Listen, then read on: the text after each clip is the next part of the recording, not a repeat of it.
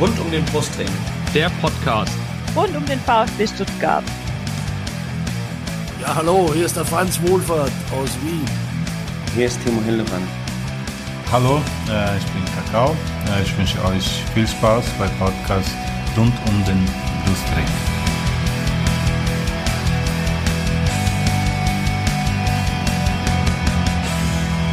Herzlich willkommen zum Podcast rund um den Brustring. Mein Name ist Yannick und das ist Folge 176 unseres Podcastes. Das Thema natürlich der 24. vergangene Spieltag, das Auswärtsspiel bei der Eintracht aus Frankfurt. Und ja, wie es gewohnt seid von uns, machen wir das natürlich hier nicht als Monolog, sondern wir holen uns natürlich auch wieder ein paar illustre Gäste dazu. Und ja, noch vielleicht im Vorfeld, eine vertraute Stimme wird euch heute in dieser Folge fehlen. Der Lennart ist im wohlverdienten Familienurlaub. Liebe Grüße, Lennart, wenn du uns anhörst. Genieß die Zeit mit deinen Liebsten, ganz, ganz wichtig. Äh, gerade wenn man VfB-Fan ist in diesen Tagen, da braucht man auch mal ab und an ein bisschen Erholung von der ganzen Geschichte. Ja, ähm, kommen wir zu unseren Gästen. Ähm, das ist zum einen ein guter, alter Bekannter, kann man schon fast sagen. Er ist wahrscheinlich immer noch ein bisschen müde vom Feiern des Cupsieges in Sevilla. Man weiß es noch nicht so ganz genau, das würde er uns bestimmt gleich sagen. Ähm, ja, der Frank, der die Eintracht tief im Herzen trägt, ist unser Gast und ihn findet ihr auf Twitter unter sge-papa. Ei, gute Frank, Servus. gute Yannick, ja, vielen ja. herzlichen Dank für die erneute Einladung. Das erste Mal kann also nicht schlimm genug gewesen sein. Irgendwas muss ich falsch gemacht haben. Sehr schön, dass du heute wieder mit dabei bist. Und dann haben wir als, ja, sagen wir mal, Gegenstück dazu einen Debütanten heute im Podcast, hat er mir verraten. Das ist heute sein erstes Mal, also seid ein bisschen gnädig, wenn ihr nachher die Folge bewertet. Nein, Spaß beiseite. Ist ein guter, guter, guter Typ, ähm, trägt den Brustring natürlich im Herzen und ähm, hält die Fahne hoch, die weiß-rote in Nordrhein-Westfalen, hat er mir verraten. Und zwar ist das der Christian zu finden unter VfB Cristiano. CR7. Servus, Christian, guten Abend. Hi. Ja, hallo. Ja. Und bevor wir jetzt so richtig starten in die Folge, ja, Frank, du warst zwar schon mal zu Gast, aber du darfst dich noch mal kurz vorstellen für diejenigen, die vielleicht die Folge damals verpasst haben. Wer bist du? Was machst du? Und ja, stell dich doch einmal kurz vor. Ja, sehr gerne. Also die Zeit vergeht ja auch und dabei passieren ja auch viele Sachen. Also Frank ist jetzt schon mehrfach gefallen, ähm, viele Jahre Eintracht-Fan und Dauerkarteninhaber im Stehblock tatsächlich. Ähm, jetzt äh, auch Dauerkarten-Faninhaber tatsächlich bei den Frauen. Ähm, ich denke, da spielen wir ja auch ein bisschen mit.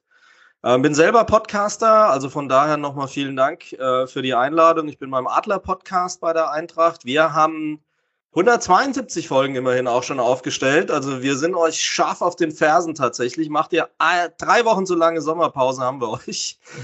ähm, wir sind Sehr auch gut. relativ locker schneuzig. Wir nennen uns dann immer den Stammtisch-Podcast von der Eintracht, weil die seriöse Variante gibt es natürlich. Bei uns läuft es auch ein bisschen lockerer. Da wird auch mal geflucht und da geht es auch mal ein bisschen äh, höher her und ähm, quatschen auch jede Woche über die Eintracht und ähm, tatsächlich versuche ich aktiver Teil der Fanszene zu sein, wie bei unserer Postkartenaktion da während der Pandemie, als wir versucht haben, für jeden Platz im Stadion eine Postkarte irgendwie zu generieren. Bin Fanclub-Vorsitzender vom ersten Frauen-Fanclub, den die Eintracht jetzt auch tatsächlich hat. Bei 1040 Fanclubs, ja, ich weiß gar nicht, wie es in Stuttgart ist, seid ihr, ob ihr da auch so kleinteilig unterwegs seid, aber wir haben ja über 1000 insgesamt.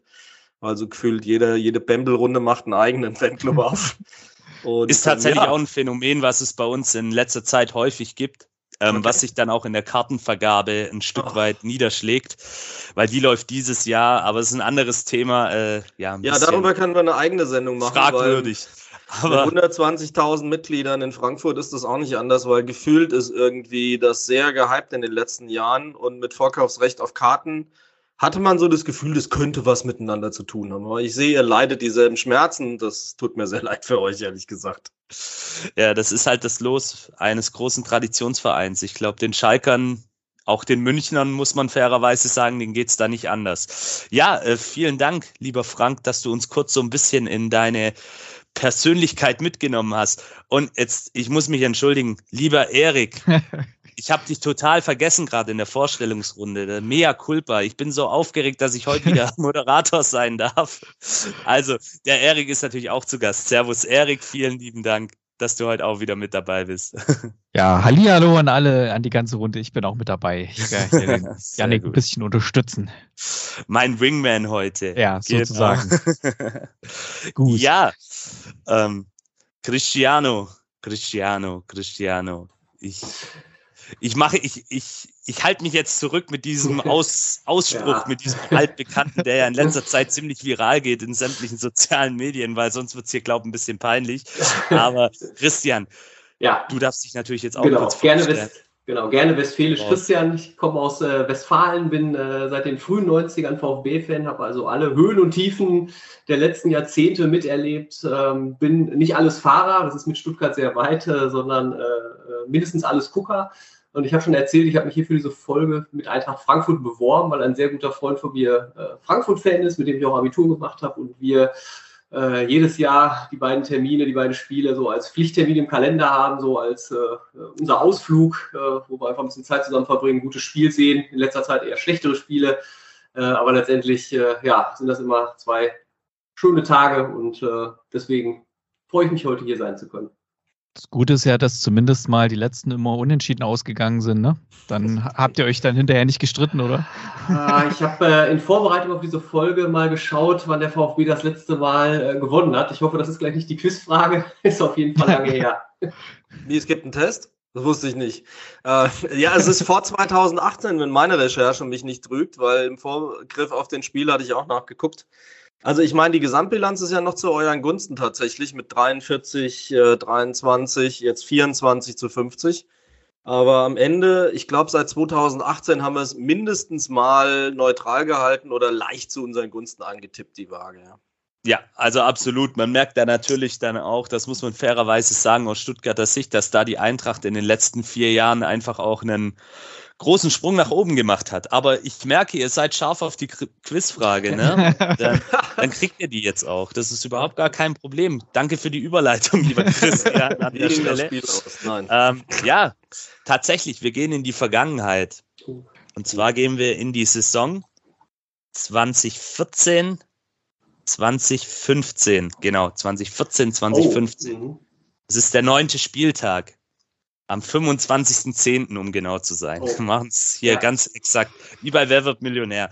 Ähm, die Eintracht aus Frankfurt empfängt den VfB Stuttgart.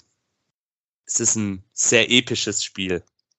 Das Ganze geht nämlich 4 zu 5 für die Männer in den weißen Trikots mit dem roten Brustring aus. Und jetzt meine Frage oder meine Fragen, es sind nämlich zwei. Wer schoss das entscheidende Tor zum Endstand? Und welcher Spieler flog eine Minute später mit einer glatten roten Karte vom Platz? Also ich habe die äh, Eintrittskarte noch äh, in meinem Schreibtisch liegen. Ich war, äh, das war auch eines der Spiele, die wir besucht haben. Äh, den Siegtorschützen der ist uns natürlich allen wohl bekannt. Aber ich weiß nicht, Frank, möchtest du auch noch ersten? Nö, mach mal. Also ich, ich wollte genau, mich also eigentlich gerade verabschieden und euch noch viel Spaß wünschen. Ich lehne mich aus dem Fenster. Ich glaube, das ist unser aktueller Leiter-Lizenzspieler, äh, der Christian Gentner. Das ist korrekt. Christian Gentner tatsächlich mit zwei Toren an diesem Tag. Ähm, er hat schon in der 51. Minute getroffen und dann in der 84. zum Endstand. Das war auch die schönste Rückfahrt von allen Frankfurt-Spielen. Das muss ich noch mal zugeben. Ja. Erinnere ich euch jetzt nachträglich mal. ist immer schön, wenn viele Tore fallen, wir am Schluss doch gewinnen. Ja. Noch. Ja, bei der roten Karte muss, euch, ja. ja. bei der roten Karte muss ich passen. Das, äh, okay, Frank, kriegst du es noch zusammen? Das war ein Spieler von euch. Ich, könnte, ich, hätte jetzt bei dem Ergebnis gesagt, dass es garantiert irgendwas Frustfauliges gewesen ist. Ähm, ich würde dann mal vermuten, es war wahrscheinlich ein Abwehrspieler.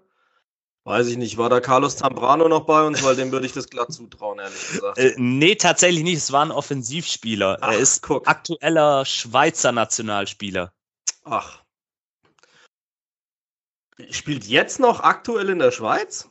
Ja. Okay. Also ich meine ja. Okay. Ja, aber nicht Pirmin, oder? Nee, Pirmin ist ja Manager mittlerweile gewesen. Nee. Nee, passe, sag's. Haris Seferovic. Ach Gott, ach Gott, der Haares. Ja. Haris Seferovic hat tatsächlich in der 85. Minute rot gesehen. Äh, Na, so, dann hat er das verdient. Also, er, na, er hatte es dann sicherlich verdient. ja, das, ähm, ich habe jetzt leider nicht genau recherchiert, weswegen, aber ich glaube, so wie ich gelesen habe, war es wohl eine Tätigkeit. Also es war ja auch wirklich ein hochemotionales Spiel. Alle, die sich dran erinnern können, egal ob Frankfurter oder Stuttgarter, reden da, glaube ich, heute noch drüber und können sich da an sämtliche Szenen erinnern. Ähm, ich kann vielleicht auch nochmal geschwind im Schnelldurchlauf alle Torschützen nennen. Beim VfB war es tatsächlich zweimal Martin Harnik, Christian Gentner zweimal und Timo Werner. Auf Frankfurter Seite zweimal Alex Madlung. Die Profis werden sich erinnern. Das ist, glaube auch das einzige Spiel, wo der jemals einen Doppelpack gemacht hat. Dann natürlich Alex Meyer, Fußballgott, klar, der darf nicht fehlen. Und Stefan Eigner. Ja, illustere Namen der Vergangenheit. Das waren noch Zeiten. Das waren noch. Zeiten. Die Ilse, wie wir den Eigner immer genannt haben. genau, ja. Aber sehr schön und ich glaube, jetzt sind wir so richtig warm. Ich merke es schon. Da, da kommt Freude auf und ja, Also ich merke schon, für die Gäste weht bei euch ein kalter Wind, wenn ihr mit solchen Reminiszenzen anfangt. Ja. Also das hatte ich so gar nicht in Erinnerung. Ich habe Ja. eigentlich gesagt, weil ich mich ans letzte Mal ja angenehm erinnere. da, Nein, Ja, ist völlig in Ordnung. Völlig da Ordnung. muss ich den Querpass zum Lennart spielen. Auf dem Ja. sein Mist ist diese Frage gewachsen. Der Aber gut. rauer. Ton wird rauer. Tatsächlich, Ja, ja, liebe. Grüße, Lennart. Gell? Kriegst demnächst einen Anruf aus Frankfurt. Das war's dann. Oh, das passt schon, den erwische ich dann auf Twitter. genau. Jawohl. Ja, bevor wir dann ähm, in das Spiel einsteigen wollen, noch ein paar aktuelle Themen rund um den Brustring, so ein kleiner Newsflash, wie man ja heutzutage sagt. Ähm, die MV, die Mitgliederversammlung, wurde genau terminiert und findet statt am Sonntag, den 17. September. Also Kalender raus, eintragen, hingehen, von eurem Stimmrecht Gebrauch machen, von eurem Mitbestimmungsrecht, ganz, ganz wichtig. Und wenn ihr noch kein Mitglied seid, glaube, wenn ihr euch jetzt noch anmeldet, Mitgliedsantrag ausfüllt, dann habt ihr noch die Chance, mit dabei zu sein und habt natürlich noch weitere Vorteile, ganz klar. Ähm, dann kommen wir zu ähm, Spieler Aidonis, der ist für viele schon etwas vergessen, weil er einfach gerade kaum Chancen hat, sich im Kader ähm, durchzusetzen. Und deswegen soll wohl auch sein auslaufender Vertrag nicht verlängert werden, laut Sky. Und scheinbar gibt es auch schon erste Interessenten, nämlich den ersten FC Kaiserslautern und auch Jan Regensburg. Sind wir mal gespannt, wäre sicherlich für den Jungen aus meiner Sicht nicht verkehrt, wenn er da mal anklopft. Sind ja auch auf jeden Fall zumindest die lauterer ähm, ambitionierte Vereine. Und da kann er sicherlich auch seinen sportlichen Weg besser weitergehen, weil in der aktuellen Situation ist ihm, denke ich, nicht wirklich geholfen, so wie es ist. Das ist ein guter Ja. Junge, ne? Also ich wünsche ihm, drücke ihm alle Daumen, dass er da irgendwo Absolut. seinen Weg macht. Ich denke mal so zweite Liga, wenn er da irgendwo gut reinkommt und er dann quasi immer spielen kann, das wäre, glaube ich, genau das Richtige für ihn. Ja, definitiv. Und er hat ja auch schon bei Dynamo Dresden ein bisschen Erfahrung sammeln können. Da war er zwar auch nicht wirklich gesetzt, ist Mhm. dann auch leider Gottes am Ende äh, des Tages mit den Dresdnern abgestiegen in der Relegation damals. Aber naja, es ist für ihn persönlich wahrscheinlich dann doch der bessere Weg in der aktuellen Situation. Dann kommen wir noch zu einer Thematik, ähm, auch ganz interessant, die hat ebenfalls Sky vermeldet diese Woche. Ähm, und zwar geht es nochmal um die Wechselposse Gilavogi. Wir erinnern uns im Winter, heißes Mhm. Thema bei uns am Cannstatter Vasen. Ähm, und da war es wohl so, dass Wolfsburg tatsächlich bereit war, ihn gehen zu lassen, aber im Tausch für Hiroki Ito 8 Millionen Ablöse und dann eben Gilavogi noch obendrauf. Hm. Christian, hättest du es gemacht? Oder Äh, bist nein. du bei Fabian Wohlgemuth, der das wohl strikt abgelehnt hat und gesagt hat, nein, Ito ist zu wichtig, den brauchen wir für den anstehenden Abstiegskampf? Ja, also zum einen äh, das auf jeden Fall. Ich glaube jetzt auch die Leistung in Frankfurt in den vorherigen Spielen, aber Ito äh, sehr stark, hat ja nahezu äh, 100% Zweikampfquote Und äh, wenn man sich das mal überlegt, äh, Ito noch sehr jung und 8 Millionen Euro äh, zwar obendrauf, aber ich habe mir in Vorbereitung äh, mal die Einsatzstatistiken äh, des Spielers aus Wolfsburg angeschaut. Und äh, also da redet man ja in keinster Weise über einen Stammspieler, die letzten Spiele äh, ohne Einsatz im Kader. Also ich glaube, da, äh, da ist der Marktwert auch eher im unteren Bereich und da hätten wir ein schlechtes Geschäft gemacht, glaube ich. Ja, absolut. Also ich sehe das ähnlich. Ähm, ich hätte zwar Gilavogi, bin ich, bin ich ehrlich, hätte ich gern gesehen, weil ich glaube, es ist schon ein Spieler, der einem weiterhelfen kann, der einem Stabilität gibt und der vor allem recht unkompliziert ist, weil der weiß auf jeden Fall, was er macht, was er tut. Aber im Tausch für Hiroki Ito, no way. Dafür ist Ito einfach mittlerweile zu solide und zu wichtig geworden in der Mannschaft. Und es wird im Sommer sicherlich interessant sein, das ist in dem Bericht auch zu lesen, ähm, dass es wohl da gerade in der Abwehr beim VfB vielleicht den ein oder anderen Wechsel geben wird. Wir hatten es auch schon in den letzten Sendungen erwähnt, in den letzten Folgen, gerade an Mafropanos, an Sosa, offenes Geheimnis. Die sind bereit, die wollen den nächsten Schritt gehen. Und da ist es dann doch wichtig, vielleicht noch den einen oder anderen zu halten. Und gerade ein Hiroki Ito, auch im Hinblick auf seine Entwicklung, der hat sich sehr gut entwickelt, keine Frage, aber ihm wird vielleicht noch mal ein Jahr in Stuttgart auch ganz gut tun. Aber wir werden sehen, wir kennen ja alle das Geschäft und wissen, wie es läuft. Also da darf man gespannt sein, wie sich das noch entwickelt. Dann ähm, gab es diese Woche äh, die Veröffentlichung des ja, neuen Vielfalt-Trikots, des neuen Regenbogen-Trikots. Ähm, ja, vielleicht an die zwei VfBler in der Runde. Der Eintrachtler darf sich natürlich auch mit einschalten, wenn er es gesehen hat. Wie findet ihr es, Erik? Gefällt es dir? Wirst du es dir kaufen? 90 Euro, stolzer Preis? Das ist die, ist die falsche Frage. Du musst fragen, hast du es dir schon gekauft? und da kann ich nur sagen, ja. Also ich habe meine Mittagspause geopfert, mich in die Warteschlange, die virtuelle eingereiht und äh, habe mir das tatsächlich bestellt, ja. Ähm, ja, ich bin da so ein Opfer. Du ja eigentlich auch, ne? Oder Yannick? Nee. Du hast doch bestimmt auch. Komm, gib's zu. Ähm, ja, jetzt muss ich dazu sagen, ja, die, die treuen Hörerinnen und Hörer da draußen wissen es vielleicht. Ich bin passionierter Trikotsammler. Das ist tatsächlich äh, die Runde. Heute kannst du auch sehen. Bei mir hängen auch ein paar Trikots an der Wand zumindest ein ganz wichtiges, nämlich das Meistertrikot aus 2.7.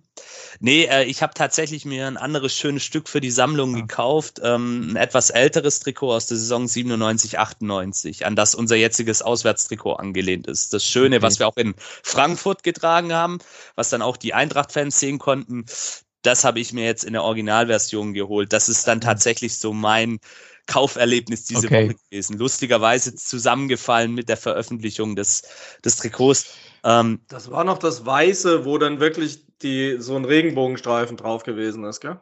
Ja, das war das erste. Das kam okay. in der Saison 2021. Und jetzt ist es quasi das schwarze Auswärtstrikot, schwarze, genau. was wir als drittes Trikot verwenden und das jetzt eben eingefärbt in den Regenbogenfarben. Schön, und natürlich auch von der Message her ganz, ganz wichtig, dass man sich da auch klar optisch positioniert. Ich sag halt immer, es ist auch wichtig, dass man diese Werte, die da dahinter stehen, natürlich auch im Alltag dann letztendlich lebt. Aber eine schöne Sache. Ich bin mal gespannt, wie viele von den Trikots ich am Samstag im Stadion sehen werde. Ja, Erik ist jetzt so freundlich, ihr könnt es leider nicht sehen. Wir sind ich habe es auch schon gegoogelt ja. gerade und muss zugeben, eigentlich finde ich es ganz schön. Ja. Aber ich finde tatsächlich die Überpräsenz eures Sponsors in dem Moment, äh, da hätte es vielleicht etwas mehr Zurückhaltung sein ja. dürfen. Also versteht es bitte nicht falsch. aber das Absolut. empfinde ich schon ein bisschen als Störfaktor, weil es hat so einen Ironman-Look, dass du A in der Mitte irgendwie sowas hast. Und zum Zweiten, also wenn man schon ein Trikot macht mit so einer Aussagekraft und äh, du hast die Werte gerade angesprochen, dann würde ich erwarten, dass die auch vielleicht ein bisschen zurückstecken an der Stelle, aber dafür hat es offensichtlich nicht gereicht. Absolut, absolut. Da bin ich bei dir, aber das ist eh eine Thematik äh, mit dem Stern, der relativ omnipräsent auf dem Trikot ist, auch in den normalen Versionen. Da stören sich viele Fans dran. Und ja, man wird sehen, es wird eventuell auch einen Sponsorenwechsel geben in der nächsten Saison. Wie es da dann weitergeht diesbezüglich. Aber, Aber warte mal, ich habe äh, den Christian wollten wir doch noch fragen, wie es mit dem Trikot aussieht. Und bestellt, nicht bestellt, machst du es noch, machst du es nicht? Äh, also ich bin eigentlich das typische Marketing-Opfer, habe es mir allerdings nicht bestellt, weil ich äh, genau wie Yannick mit dem äh, rot-schwarzen Trikot liebäugel.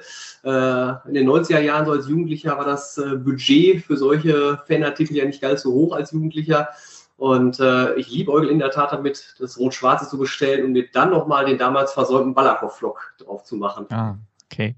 Aber jetzt im Auch- Ernst, auch das ist schon das Schöne am Erwachsenwerden, oder? Dass man endlich Ja. die wirtschaftliche Kaufkraft hat, sich jedes Trikot zu kaufen, was man will. Ich meine, ich habe jetzt bei mir im Hintergrund immer die Sammlung so ein bisschen aufgemacht, von Champions League bis Damentrikot oben. Ähm, also, wenn du von Werbeopfer sprichst, können wir uns locker die Mhm. Hand reichen, auf jeden Fall. Ja, bei, Ja. Mir gilt die, bei mir gilt die Regel äh, maximal ein Trikot je Saison. Allerdings in der letzten Saison von äh, Mario Gomez äh, kam ja noch das letzte äh, Heimtrikot mit seinem Sonderflock raus. Äh, da habe ich dann diese goldene Regel auch wieder verletzt. Man Gibt's sieht, ähm, doch, wir sind doch alle etwas gleich. Die Fußballfans, egal welchen Verein sie unterstützen, am Ende des Tages fallen sie immer wieder auf die gleichen Maschen rein. Und das ist In den ja, Farben getrennt, sagt man doch. ja in der Sache ehrlich, vereint. Ticken wir doch total gleich und das ist auch völlig in Ordnung. Aber was ich tatsächlich sagen muss, ich habe keine Spielernamen auf den Trikots. Ähm, es wird jetzt einen geben, Seppelrode werde ich mir tatsächlich aufs nächste Trikot mal drauf machen lassen, aber ansonsten umgehe ich das, indem ich die 12 drauf mache oder Peter Fischer draufschreibe oder sowas. Also ähm, Spielernamen, davon bin ich ein bisschen weg, muss ich Ja, zugeben. das sehe ich, äh, das sehe ich ähnlich. Äh, Ich habe in den 90ern äh, den Friedi Bobic äh, drauf gemacht und äh, als ja, er dann geil, du gehst echt überall hin, wo es weh tut. Das zu Borussia, als er dann zu, zu Borussia. Dortmund gewechselt ist damals, äh, da ist dann mein kleines Fußballherz so ein bisschen zerbrochen und da war mir dann klar, nie wieder ein Spielernamen auf dem Rücken und als dann Gomez zurückgekehrt ist, ja, da konnte ich dann doch nicht anders.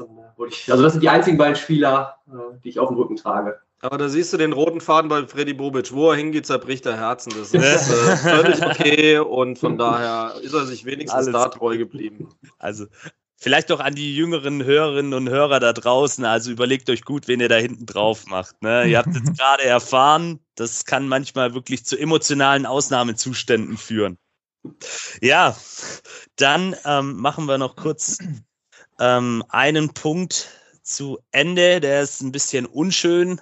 Oder was heißt, ja, es ist eigentlich schon eine gute Nachricht. Staatsanwaltschaft Stuttgart stellt die Ermittlungen gegen das VfB-Präsidium ein. Da ging es ja um den Verdacht der Veruntreuung von Geldern. Und das hatte ja ein Mitglied letztendlich äh, angezettelt, da eine Anzeige gegen Klaus Vogt, ähm, gegen, ach, jetzt, guck mal, ich krieg's schon gar nicht mehr heute zusammen, gegen den Herr Riedmüller. Und das wurde dann entsprechend jetzt abgewiesen. Da war der Anfangsverdacht da, aber die Klage wurde abgewiesen am Ende des Tages. Ja, jetzt muss ich kurz schauen. Jetzt ist hier mein digitales Moderatorenblättchen. Dann lass mich mal weitermachen. Am Hängen, jetzt genau, Kommen wir nämlich zu unserem Werbeblock. Genau, hau mal raus. Jetzt kommt ein kleiner Werbeblock an alle, die uns jetzt hier zuhören auf den diversen Kanälen, wo ihr uns auch immer findet. Ihr könnt uns auch finanziell unterstützen. Das betrifft dann nicht nur den Podcast, wo ihr dann ähm, dafür sorgt, dass es hier weitere Sendungen gibt, dass wir Leute einladen können und so weiter. Und äh, wie funktioniert das? Am besten geht das über Patreon. Da gibt's äh, die Möglichkeit Patreon ähm, slash äh, rund um den Brustring oder ihr guckt rund um den Brustring.de slash support. Also ihr schaut einfach bei rund vorbei und guckt dort in, die, in den Support-Bereich rein. Und man kann da so, gibt es so verschiedene Stufen, äh, mit denen man unterstützen kann. Die kleinste Stufe sind zwei Dollar im Monat. Und das machen sehr, sehr viele. Und da haben wir gesagt, wir nennen immer eine Person, eine, eine Sponsorin, einen Sponsor pro Sendung. Das ist diesmal, glaube ich, der Patrick, der ist hier markiert. Hoffe ich mal, dass es richtig ist. Ähm, dann gibt es den Timo Hildebrand Level mit 5 Dollar im Monat. Da sponsoren uns der Marc und der Michael. Und auf dem Karl Allgäuer Level mit sagen und schreibe 10 Dollar im Monat äh, sponsort uns der Daniel. Vielen Dank euch allen.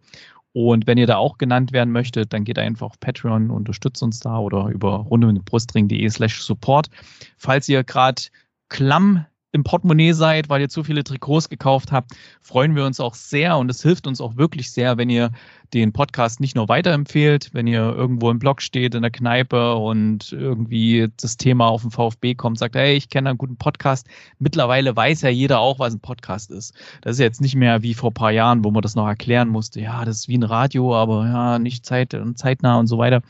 Jetzt weiß jeder, was ein Podcast ist, dann sagt er einfach rund um den Brustring.de, hört da rein und dann freuen wir uns nämlich über neue Hörer. Und wenn ihr Beiträge seht von, von uns, von Runde im Brustring auf irgendeinem Kanal, bitte liken, teilen, Liebe dalassen, kommentieren, damit wir äh, die Sichtbarkeit erhöhen von den Beiträgen. Das hilft uns auch sehr. Da müsst ihr kein Geld bezahlen. Einfach ein Klick und das hilft uns. Vielen Dank dafür und jetzt geht's weiter, Janik. Jawohl, wir springen nämlich in das Spiel.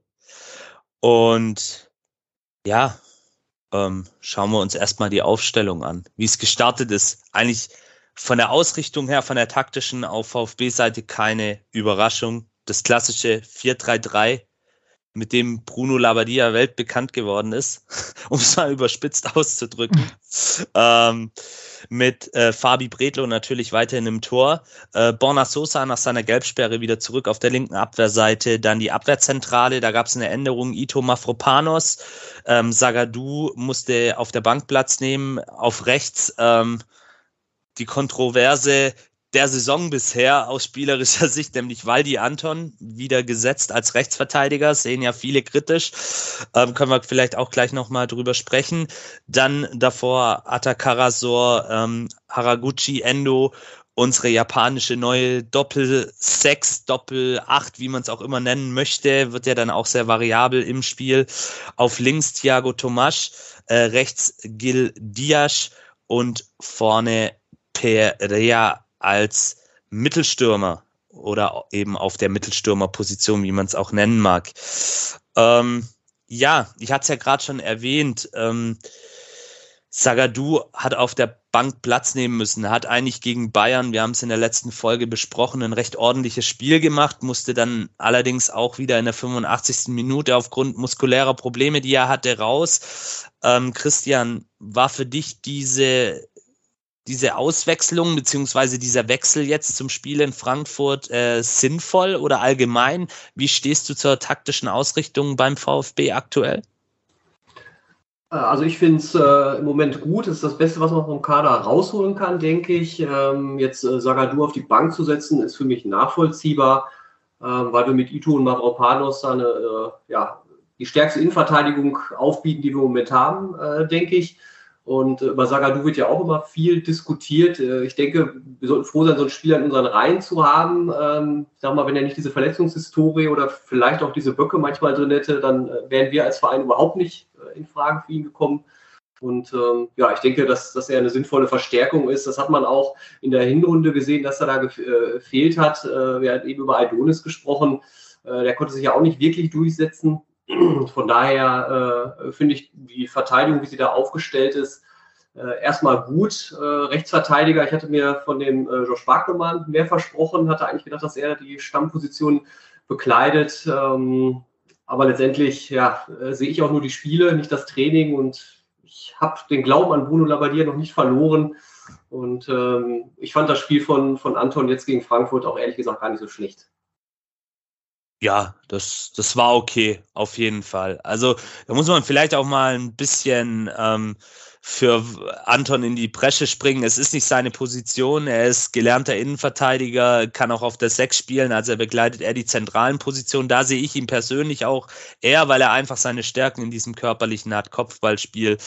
Aber ich finde auch, er macht es auf dieser ungewohnten Position für ihn solide, okay. Also wenn er natürlich ein Spieler wie ein Alfonso Davis da im Bayern-Spiel auf seiner Seite ist, ja, aber da sehen auch 80 Prozent der Rechtsverteidiger in der Liga nicht allzu gut aus. Das muss man, glaube ich, bei aller berechtigten Kritik auch mal erwähnen an der weil Stelle. Ich glaube, aufgrund seiner Körperlichkeit hat Bruno ihn da wahrscheinlich auch extra hingestellt, weil der Max eben auch bei uns durchaus als Schienenspieler schnell ist, körperlich ist und äh, er natürlich irgendeinen Plan brauchte, um den zu stoppen. Und es ist ja gar nicht so schlecht gelungen. Also von daher. Genau.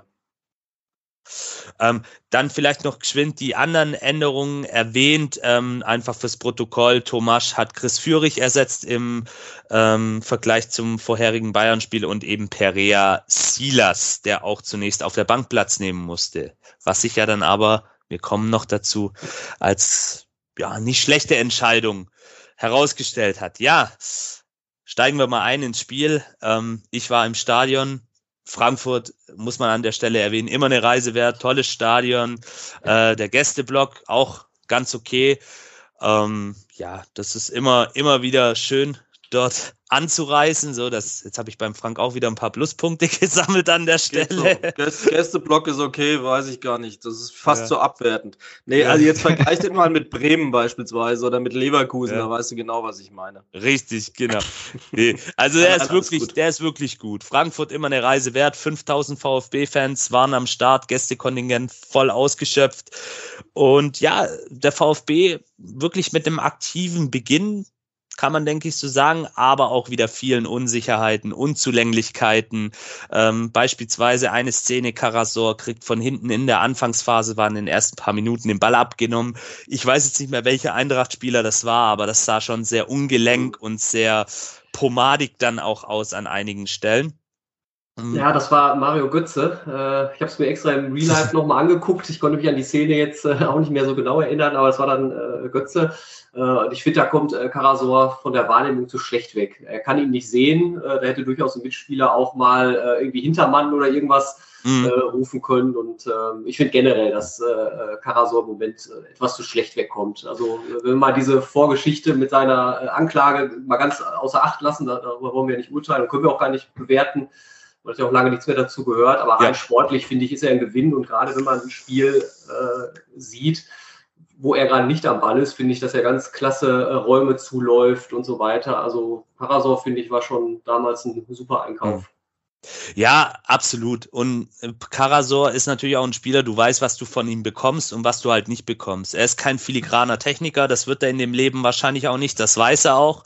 Er hat aber seine Stärken woanders und was er auf jeden Fall immer macht, er zerreißt sich, er gibt alles, er hat eine gute Grundeinstellung, ein gutes Mindset, mit dem er auf dem Platz auch sich mittlerweile so eine kleine Führungsrolle erarbeitet hat. Also man sieht dann auch schon, wie er mit seinen Mitspielern kommuniziert. Es war halt jetzt eine Szene von vielen.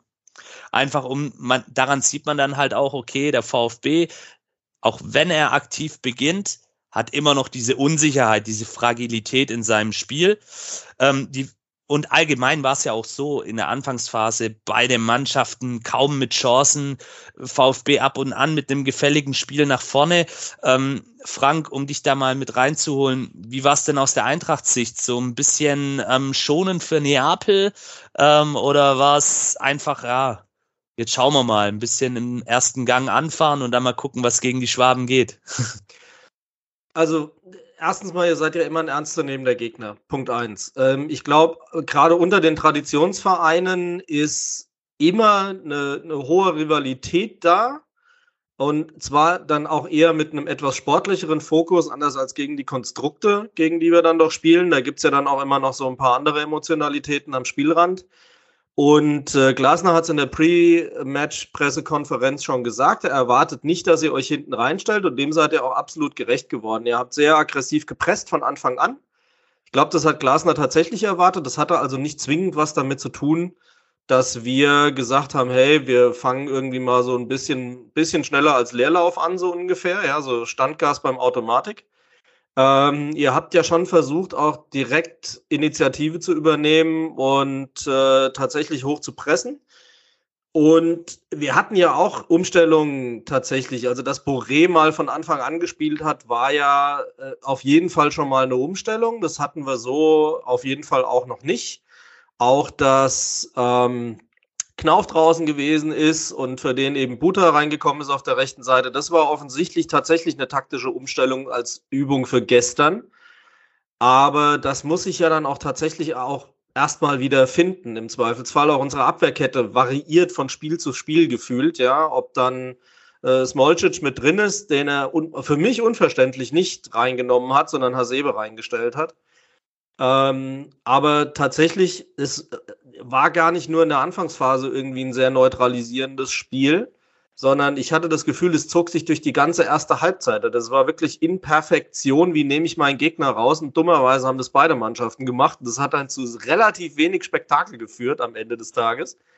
Ähm, auch wenn es natürlich ein bisschen Chancen gegeben hat. Also äh, 19. Minute kam ihr mal auf die Grundlinie. Vorher war es mal bei uns so. Gefühlt haben sich ähm, Buta und Tomasch permanent beackert auf der Seite.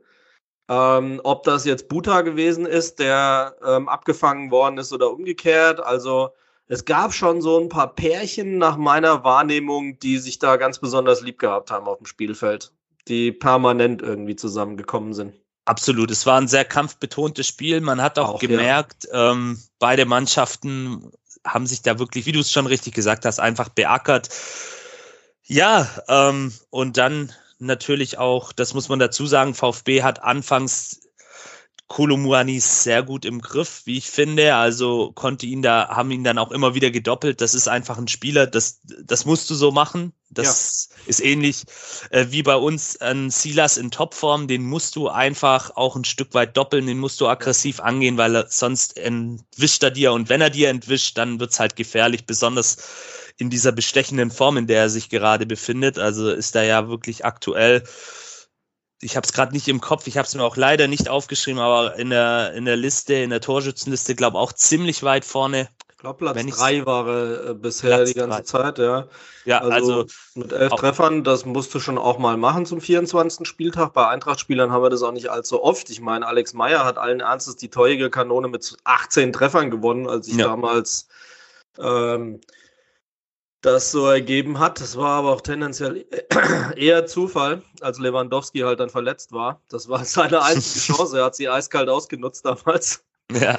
Ähm, aber ja, ähm, es ist tatsächlich so. Also Kolo ist eine Maschine, er ist auch unheimlich schwer ausrechenbar, hat ein unfassbares Tempo, er hat einen sehr, sehr geilen Spielwitz und wenn du den nicht doppelst, hast du ein Problem.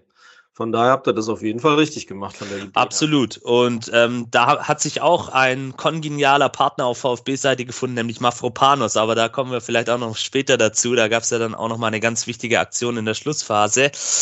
Ähm, ja, wir haben es ja gerade schon mehrfach erwähnt. Sehr ereignisarme erste Halbzeit, viel Kampf um den Ball.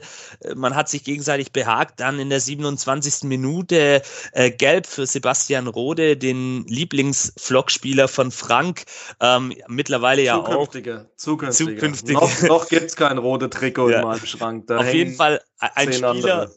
der dahin geht, wo es weh tut. Das kann man, denke ich, so mit Fug und Recht sagen. Ein Kämpfer, äh, Frankfurter Legende und äh, der hat sich dann mal mit seinem Gegenüber Endo so ein bisschen bekannt gemacht und dafür die gelbe Karte dann gesehen. Ähm, Christian, aus deiner Sicht war die gelbe berechtigt?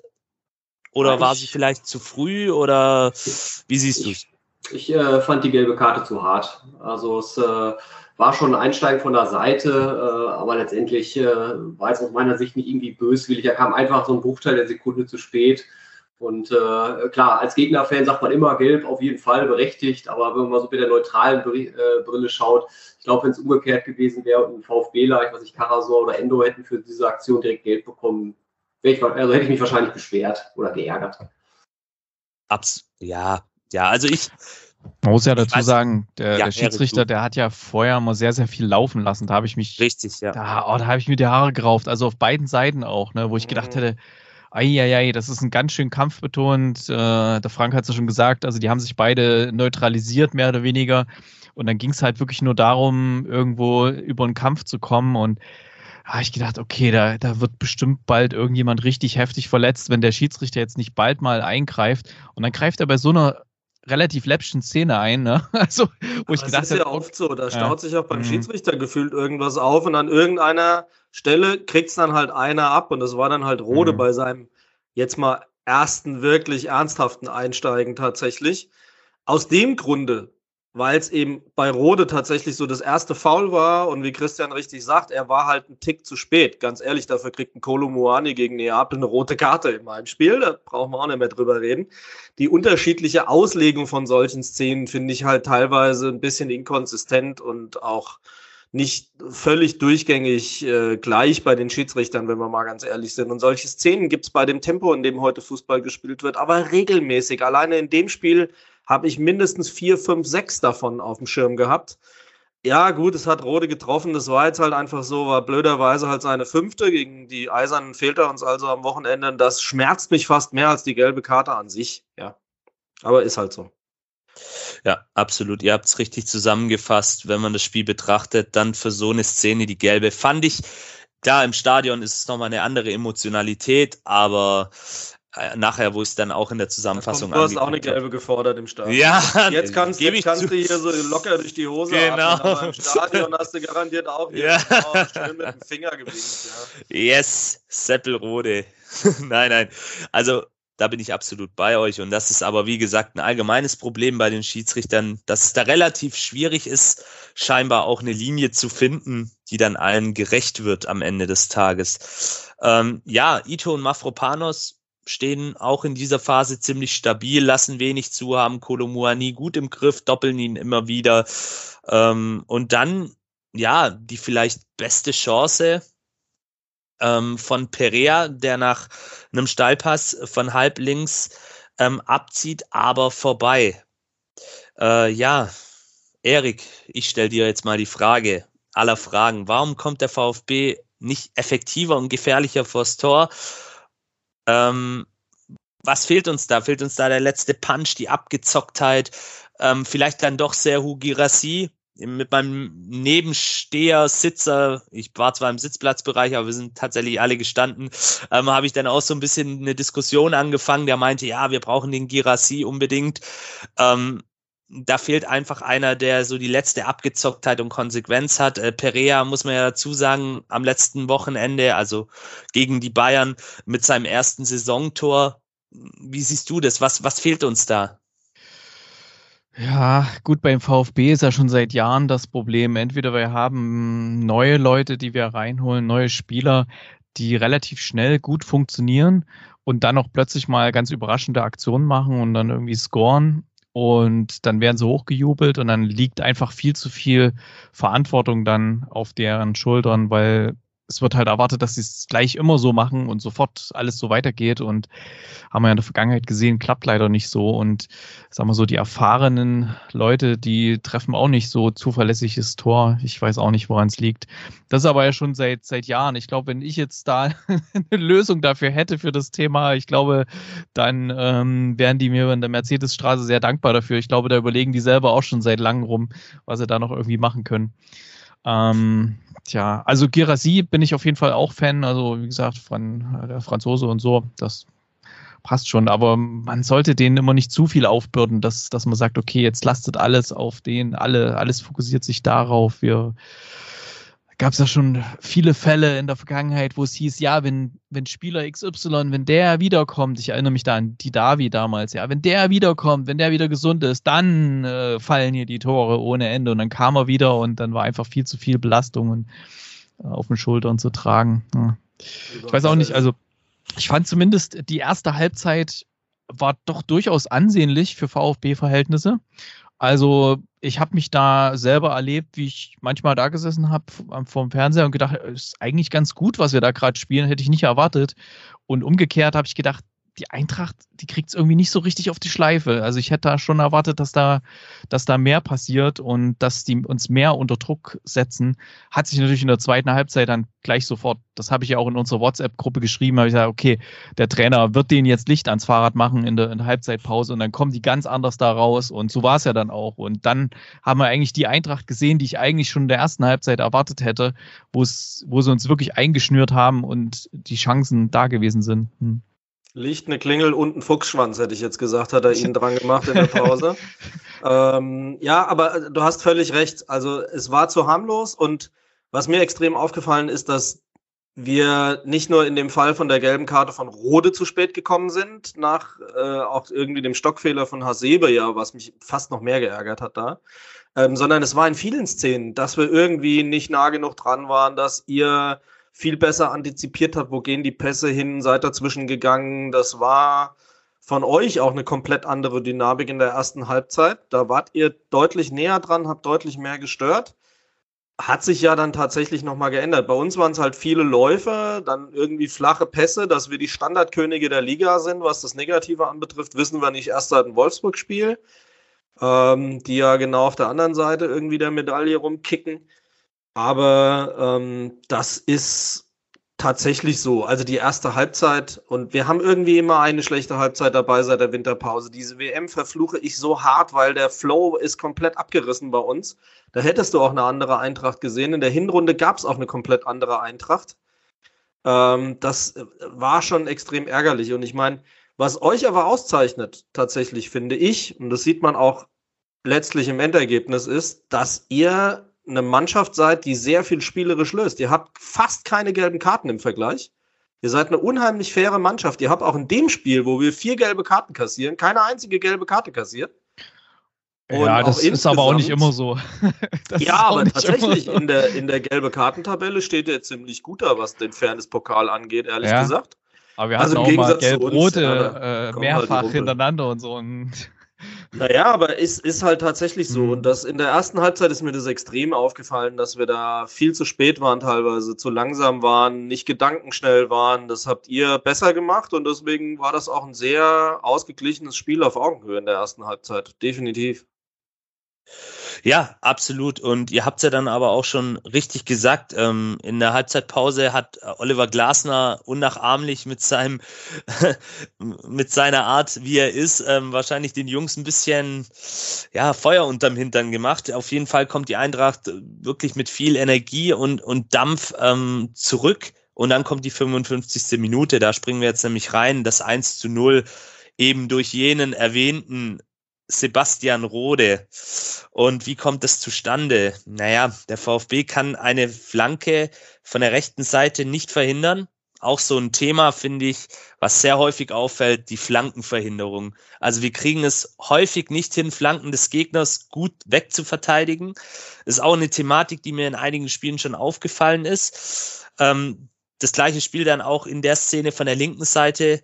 Ähm, dann legt Wataru Endo unfreiwillig für So auf und dessen Schuss von Karasor äh, abgefälscht wird, zu Rode prallt und der schießt von halb rechts und eigentlich nicht mit viel Dampf. Ähm, war irgendwie so ein, so ein halber Schlenzer, Flanke, wie man das auch immer nennen möchte. Ähm, ja, leider Gottes war äh, die Haarspitze von Borna Sosa im Weg und fälscht das Ding dann letztendlich unhaltbar aus meiner Sicht für Fabi Bredlo ab. Ähm, es sah zwar im Stadion nach Torwartfehler aus, aber man muss sagen, der kriegt so eine blöde Flugbahn. Fabi Bredlo hat es dann auch bei SWR Sport im Dritten nochmal er erläutert. Er hat gesagt, du gehst davon aus, du kannst den Ball mit beiden Händen locker fangen und plötzlich kriegt er nochmal einen Drall nach oben und segelt dir quasi über den Kopf hinweg ins Tor. Ähm, Christian, wo fangen wir denn da an? Ähm, war es letztendlich ein Ergebnis des Drucks der Eintracht in diesen ersten zehn Minuten nach Wiederanpfiff? Und die zweite, für mich viel wichtigere Frage ist, warum kriegen wir das da nicht wegverteidigt? Wir haben ja die Chance, eigentlich diese Szene dreimal zu verhindern im Prinzip. Die zwei Flanken und die Aktion von Endo, ähm, wo man dann vielleicht auch einfach besser sich anstellen kann. Woran liegt es aus deiner Sicht? Ja, also die Flanke kam ja von unserer linken Seite, also die, die Seite von Borna Sosa. Ähm, da hat die Eintracht super äh, ja, eine Überzahlsituation geschaffen durch Hinterlaufen. Äh, da fehlte einfach jemand, äh, wer auch immer.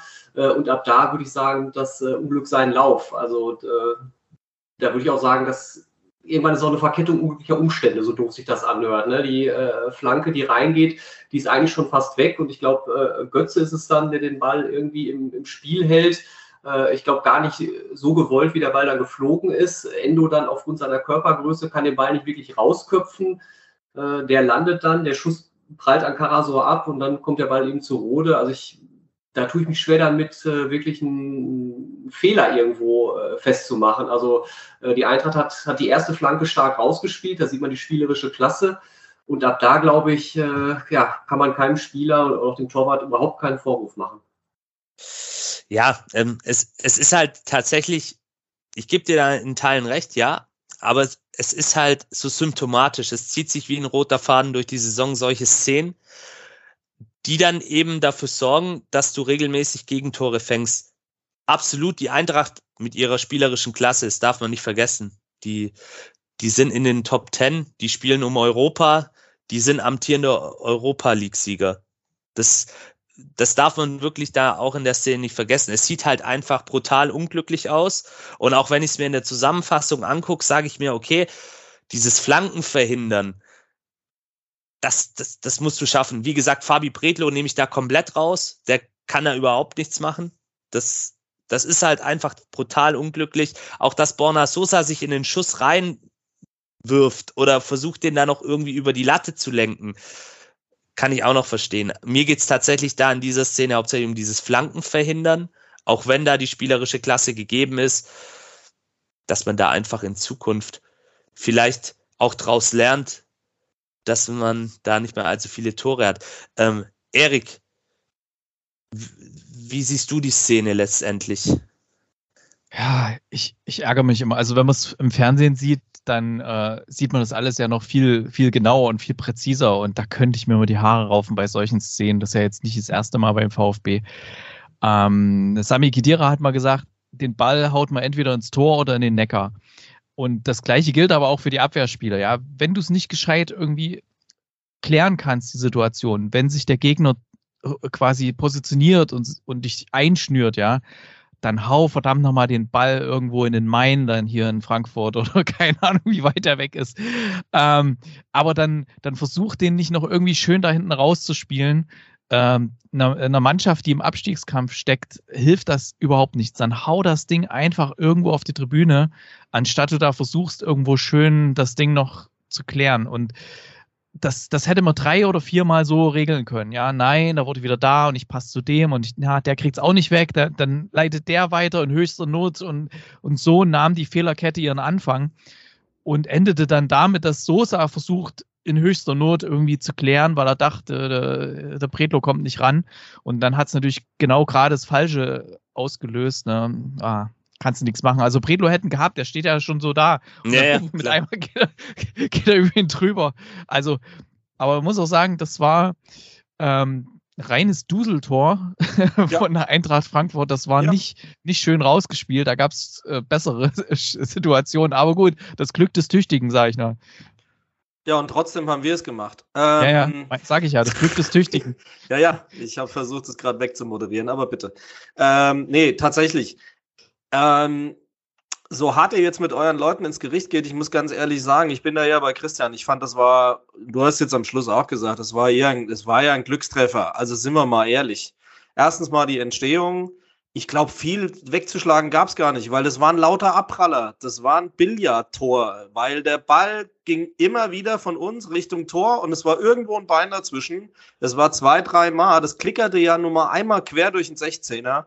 Und dass dann Seppel halt das Ding rausgelegt bekommt und dann einen Schlenzer machen will. Ich glaube schon, dass es Absicht war, weil die Richtung, in der er den Ball abgegeben hat, war ganz klar darauf ausgelegt, ins lange Eck oben reinzugehen. Aber ja, ähm, das hätte Bretlo haben können. Und das merkst du alleine daran, als der Ball eingeschlagen ist und er guckt, er guckt den an, so frei nach dem Motto, das kann doch jetzt nicht wahr sein. Also Bretlo stand das Entsetzen ins Gesicht geschrieben nach dem Ball. Das hast du richtig gesehen in der Zeitlupe. Den ist komplett das Gesicht eingeschlafen. Das war keine Liebe, die er da empfunden hat nach dem äh, Kopfball. Ähm, war natürlich eine Glückssache, dass er dann irgendwie so unter die Latte einschlägt, dass er dann reingeht. Das ist fein. Ich meine, Seppelrode ist nicht das erste Mal, dass er so ein Tor versucht und auch, dass er es macht. Aber da war echt schon saumäßig viel Glück auch dabei, dass das alles so hingekommen ist, dass das ist. Also da würde ich jetzt nicht so hart mit euren Leuten ins Gericht gehen. Das äh, ist ganz klar die Kategorie dumm gelaufen, ehrlich gesagt. Und für uns Mhm. war es am Ende des Tages Glück, ob Glück tüchtiger oder nicht. Ähm, das Ding ist, ähm, es darf eigentlich gar nicht 1-0 sein. Wir müssen die ein oder andere Situation vorher schon besser ausspielen, um gar nicht in der Situation zu sein, dass das das 1-0 ist, bei allem Glück. Aber das ist halt, ne, Spielglück ist tatsächlich was, was du dir erarbeiten musst, auch wenn das ein bisschen irgendwie wie so ein Oxymoron klingt, so frei nach dem Motto, Glück hat man ja oder man hat's nicht. Aber es ist halt einfach so, wenn du eine bestimmte Dynamik hast, dann hast du halt in der einen oder anderen Situation mal etwas, was wie Glück aussieht, was dann halt nur keins ist. Und das war aber für mich eine reine Glückssache, ganz ehrlich. Und alle, mit denen ich gesprochen habe, haben auch ganz klar gesagt, das war schon, da war schon echt viel Suff dabei, wie wir sagen. Besser kann man es, glaube ich, dann nicht zusammenfassen am Ende des Tages. Ein, ein typisches VfB-Tor in der jetzigen Situation. Ich glaube, so kann man es dann auch stehen lassen.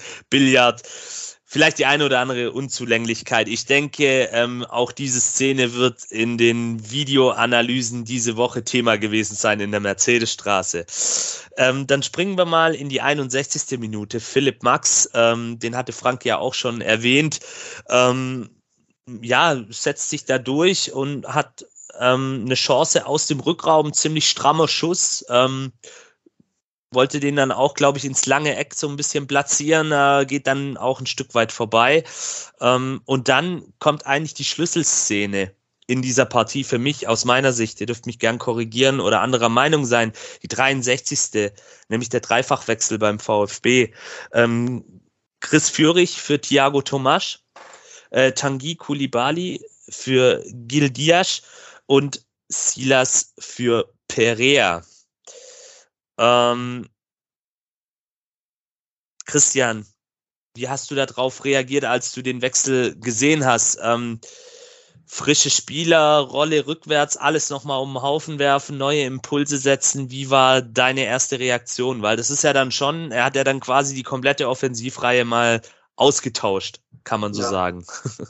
Ich fand es äh, super, sagt sich im Nachhinein natürlich immer ganz gut, äh, aber darf nicht vergessen, äh, äh du hattest gerade den Schuss von äh, Philipp Max erwähnt, äh, das war ja, waren ja mehrere Szenen, die auf ein enormes Druckpotenzial von Eintracht Frankfurt hingedeutet haben. Und ehrlich gesagt, nach diesem Schuss habe ich schon fast gedacht, das wird heute nichts mehr, weil jetzt ist die Eintracht im Rollen und wir sehen kein Land mehr. Deswegen fand ich es genau richtig, zu diesem frühen Zeitpunkt einen neuen Impuls zu setzen, drei Spiele auszuwechseln, das hat äh, nochmal einen Ruck in der Mannschaft gegeben, äh, hat einiges verändert. Klar, im Nachhinein ist man immer schlauer. Wenn wir trotzdem 4-0 verloren hätten, würden wir jetzt anders argumentieren.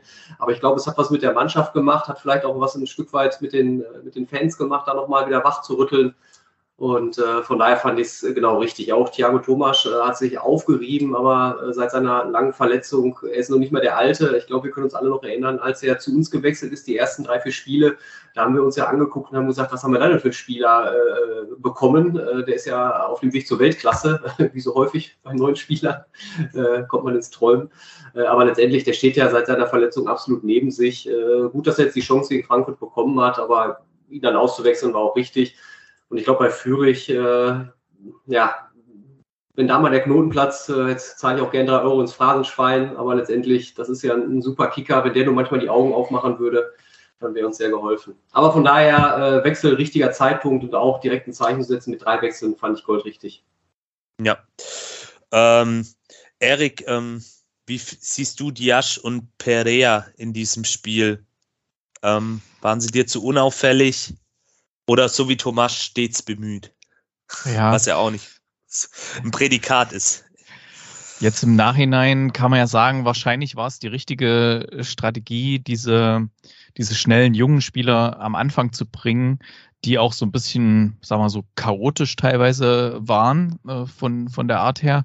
Und ja, und dann mit dem Wechsel von äh, Kulibali, äh, Silas und äh, Fürich dann, dann wurde ja quasi unser Tafelsilber reingebracht, kann man ja so sagen. Ja, also das war ja wirklich äh, viel mehr geht ja nicht. Also wen, wen hätten wir noch Besseres auf der Bank oder irgendwo verfügbar gehabt? Also es war dann wirklich das letzte Aufgebot. Also entweder es klappt damit oder es klappt halt überhaupt nichts mehr.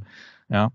Und deswegen fand ich es halt ganz gut, dass am Anfang diese, diese jungen Spieler hier, Perea und Diaz und wie sie alle heißen, dass die so ein bisschen durchgewirbelt haben, die Abwehr vielleicht ein bisschen müde gemacht haben und dass sie vielleicht auch nicht ganz so, ähm, ja, nachher, wo die anderen gekommen sind, die sind ja auch sehr unterschiedlich von der Art her, die, die, also, ah, wie soll ich es erklären? Also, man kann sich da nicht gut auf, drauf einstellen. Jetzt kommen drei neue und die sind alle ganz anders als die, die vorher da waren. Und dann hast du ja so einen, so einen gewissen chaotischen Moment, wo sich die anderen erstmal drauf einstellen müssen. Und da habe ich gehofft, dass das zündet und ähm, hat ja dann zum Glück auch. Ja, absolut. Also aus meiner Sicht sicherlich die Schlüsselszene im Spiel, dieser Dreifachwechsel von Bruno Labbadia, aber auch in dieser Phase hatte man immer wieder das Gefühl, der VfB konnte sich nicht befreien aus dieser Druckphase. Oh ja. Und das, das oh ja. ist ja die, für mich die große Stärke der Eintracht.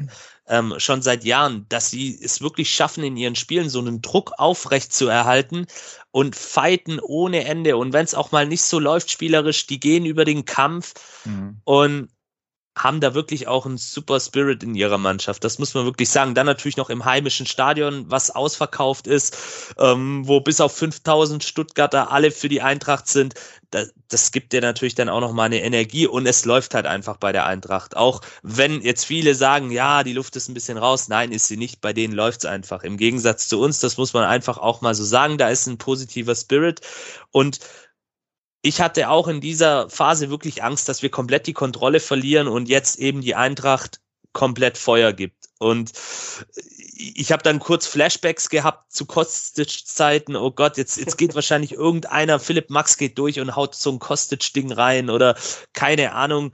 Ähm, dann Die waren ja ein paar Mal echt nah dran, ne? Also, ja, ich wollte es gerade sagen. Äh, also ich stimme euch vollkommen zu. Der Impuls war auf jeden Fall wichtig für euch. Ich bin aber auch bei dir, dass ähm, das in der ersten Halbzeit sicherlich auch dafür gesorgt hat, dass da eben ein paar junge Wilde auf dem Platz gestanden haben, die eben viel angelaufen sind, mit viel Energie auf unsere Abwehrkette gedrückt haben, ähm, dass das so ausgeglichen gelaufen ist. Weil dieses Tempo, das die auch mitgebracht haben und diese etwas unkonventionelle Art ähm, sicherlich dafür gesorgt haben, dass es eben nicht sehr stabil losgegangen ist für uns. Aber ich meine, in der 56. war ein gefährlicher Freistoß, Kolomoani war in der 58. gut dabei, äh, Götze hat, ein hat eine falsche Entscheidung getroffen in der 64. oder in der 60. als er einen Steckpass versucht hat, anstatt einfach mal aus der zweiten Reihe draufzuhalten. Und das ist was, was mir tierisch auf die Klöten geht. Was ist aus dem guten alten Fernschuss eigentlich geworden? Das gibt's fast nicht mehr. Die wollen den Ball alle ins Tor tragen. Auf dem Silbertablett noch am besten mit dem Frack. Ich, ich verstehe es einfach gar nicht. Und die Szene, wo ich halt gedacht habe, wow, Jetzt kriegen sie tatsächlich vielleicht nochmal so ein Momentum, war eben in der 64. als Kolo sich durchs komplette Mittelfeld getrippelt hat und irgendwie zwei, drei von euch hat aussteigen lassen. Den habe ich schon drin hast, gesehen, den der Ball, für ja. eine unmenschliche Qualität hat. Wie der den Ball dann vorbeilegt und äh, vorbeispitzelt und aber im Vollsprint einfach du den nicht fangen kannst, du kriegst ja. ihn nicht. Der ist einfach zu schnell. Weißt du, an wen mich das aber, erinnert hat? An Sidan. also dieser, dieses Durchtänzeln. Oh, das, ist, das, ist, aber auch gleich ja, ein ganzes aber, Pfund um Hals, Aber dieses Alter. Durchtänzeln hier durch an ja. allen vorbei, wie ja. Slalomstangen da rundrum, Bisschen, also das habe ich zuletzt so bei Sidan gesehen. Also das war Wahnsinn. Und, und, da war halt der Torwart gerade so rechtzeitig äh, noch draußen, weil wenn er den noch an ihm vorbeigeht, ist das 2 zu 0 definitiv drin und dann bringt euch auch das Wechselmomentum nichts. Aber direkt danach habt ihr ja auch tatsächlich bald reagiert, sag ich mal. Das kam ja. dann was. Wobei bei uns war ja vorher noch äh, Wechsel mit drin. Kamada für Boré und Jakic für Rode. Gut, Jakic für Rode ist ein komplett neutraler Wechsel, ehrlich gesagt, weil die zwei sind ja ein Tandem schon die ganze Zeit. Hat du jetzt gestern auch in der Champions League wieder gesehen. Die zwei tauschen sich da sehr stark aus. Wenn Seppel kann, ist er auf dem Platz und Jakic kommt dann in der Regel, weil er einfach nicht mehr durchhält für die ganze Zeit. Ähm, Kamada für Boré war jetzt für mich im Spiel okay, weil ähm, Boré ist ein Spieler, den kannst du irgendwie in den reinwerfen, wenn du merkst, der Gegner baut zu viel Druck auf. Dann läuft er früh an, dann kann der vorne gefährliche Szenen generieren und so weiter. Für die Startelf habe ich auch gestern wieder gesehen, jetzt war es gestern aus der Not, aber auch gegen euch, hat er nicht so viele Impulse tatsächlich, meiner Meinung nach. Und ähm, so als hängende Spitze ist es dann im Zweifelsfall ein bisschen schwierig. Aber also der Wechsel, okay, Kamada ist momentan ein komplettes Überraschungsei. Es ist halt leider so. Ja, da hat man einen kongenialen Pass und dafür hat er zehn Stück vorher vergeigt, wo du ihm am liebsten in den Hintern treten willst. Das ist nun mal so, aber so hat, glaube ich, jeder seine Spieler. Ja.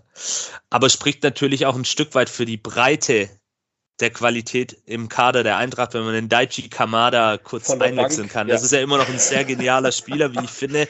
Tatsächlich Klar. auch das, ich kann es ja hier in der Runde sagen, wir sind ja unter uns einer meiner Lieblingsspieler bei der Eintracht, neben Mario Götze, von dem ich schon sehr lange Fan bin, muss ich zugeben, ja, ich bin da so ein Fanboy ein bisschen, Mario Götze, 2014, wir erinnern uns alle, das, das werde ich ihm nie vergessen, das ist einfach so.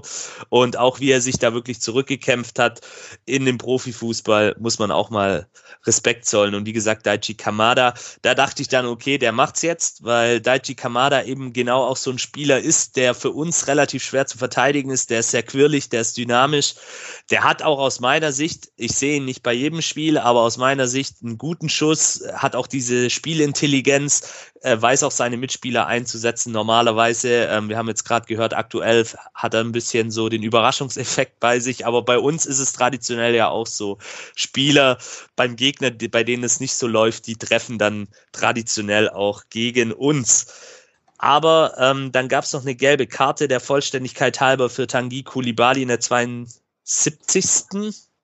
Ähm, ja, das war natürlich die Kategorie absolut dämlich. Das war wegen ja. äh, beim Einwurf den Ball genau. nicht rausrücken. Also Christian, du sagst es, ja, ja, klar. Da war dann vielleicht auch ein bisschen die Stimmung aufgeheizt dann. Ähm, aber Tanguy Koulibaly ja auch zuletzt mit positiven Tendenzen, wenn man das so sagen darf. Ähm, ja, also ja, schwieriges Thema in der VfB-Fangemeinde, dieser Junge. Ähm, irgendwie ja. ist er ja ganz sympathisch so. Wenn ich ihn da so sehe, denke ich mir immer, ach Mann, Kerle, ich würde gern mal mit dir ein, eine Apfelschorle irgendwo trinken gehen. Und Bierchen ist wahrscheinlich nicht drin im heutigen Profifußball, aber manchmal könnte ich ihn auch ähnlich, äh, wie es Frank bei Kamada gerade geht, einfach in den Hintern treten und sagen, Junge, was machst du hier eigentlich, ey?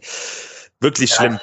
Ja, ich glaube, es geht ja jetzt um die Vertragsverlängerung jetzt zum äh, Ende der Saison und ja, er hat immer seine äh, guten Momente, aber die sind mir deutlich zu wenig. Ähm, irgendwie habe ich das Gefühl, er profitiert immer noch von dem Dortmund-Spiel damals. Ähm, dann das Tor jetzt gegen Köln war ja auch, vielleicht auch abgefälscht ein bisschen Glück.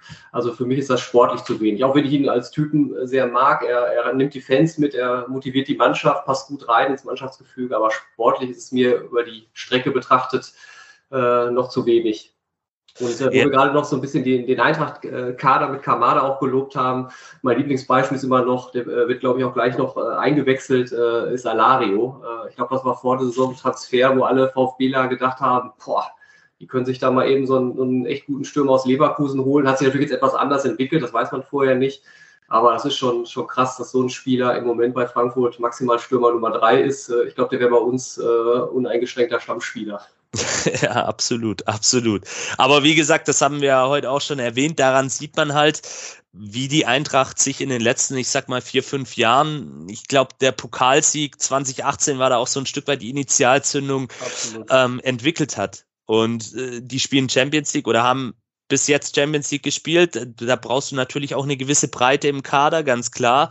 Aber das, das sind tolle Kicker. Da muss man neidlos den Hut vorziehen ganz klar. Also sind wir auch mal gespannt als äh, als Fan natürlich auch der Bundesliga, wie sich das noch in Frankfurt weiterentwickeln wird in den nächsten Jahren und ob da wirklich vielleicht so eine Kontinuität äh, Einzug hält, wie man es vielleicht in Frankfurt gar nicht so kennt als Fan, Frank. Ne? Das ist ja. Also wir heißen ja nicht umsonst die Diva vom Main. Also der ja. tragen wir innerhalb der Saison ähm, Rechnung oder ähm, auch in einem einzigen Spiel. Ja, das ist mal so oder mal so.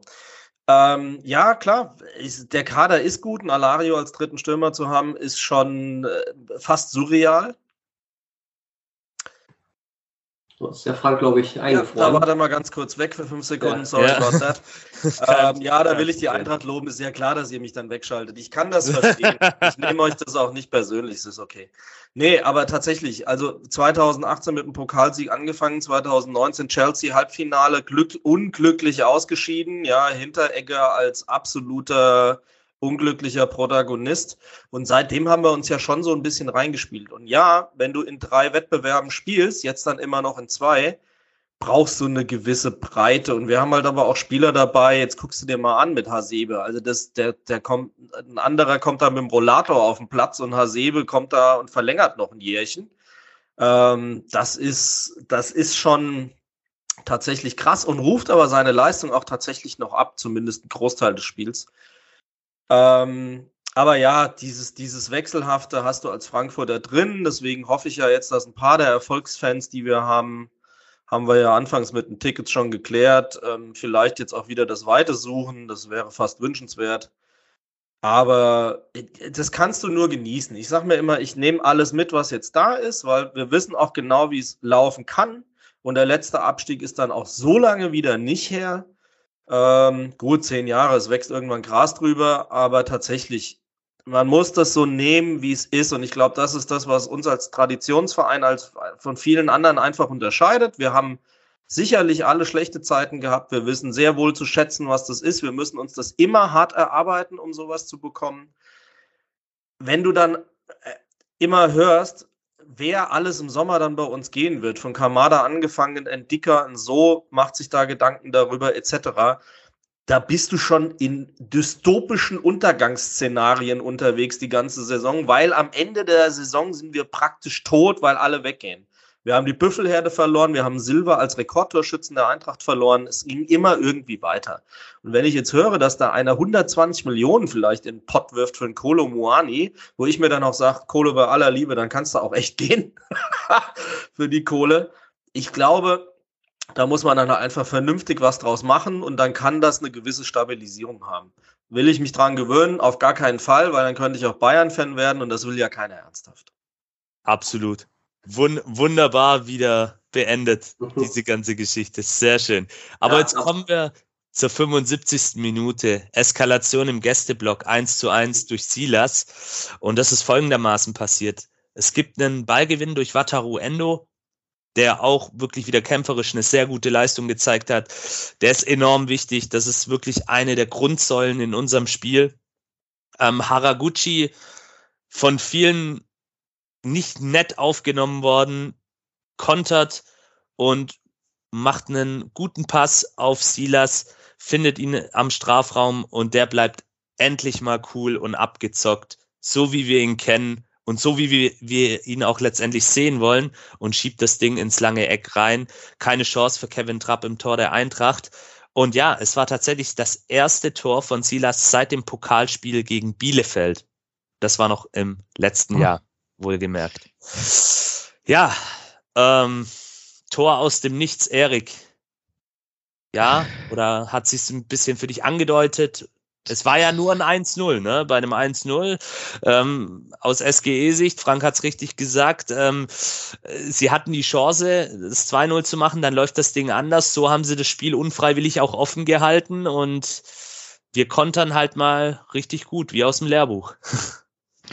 Also das war, ja, wie, wie soll man sagen, also VfB-Tore kündigen sich ja irgendwie in letzter Zeit irgendwie überhaupt nicht an. Es sei denn, wir kriegen einen Elfmeter mal oder so. Dann, dann könnte man eventuell mal mit einem VfB-Tor rechnen, aber ansonsten, dass man sagt, okay, jetzt sind wir gut im Spiel, jetzt, jetzt schießen wir bestimmt gleich ein Tor. Ich weiß nicht, wann ich das letzte Mal hatte, dieses gute Gefühl ewig nicht. Ähm, auf jeden Fall hier, also wie gut ist denn, also du hast es so ein bisschen, ja, sehr sachlich jetzt vorgetragen. Also wie gut war denn bitte dieser Konter von Haraguchi, der da wirklich äh, quasi über die ganze Distanz, also quasi vom Mittelkreis ungefähr bis zum Strafraum und dann genau einen absolut wohltemperierten Pass spielt auf äh, Silas, den nicht mal er verkacken kann, reinzumachen, ja.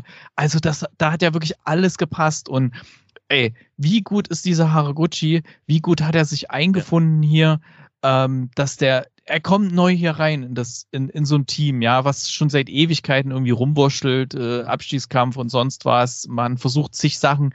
Er kommt rein, er findet sich sofort zurecht, er, er, er hat Stammplatz, äh, also, ist absoluter Wahnsinn. Und dann noch solche Vorlagen und solche Antritte auch. Er ist ja auch nicht mehr der Jüngste, ne? Und dann werfen sich ja auch noch ein paar Frankfurter Spieler so äh, in den Schuss, wollen noch abblocken, drei, ne?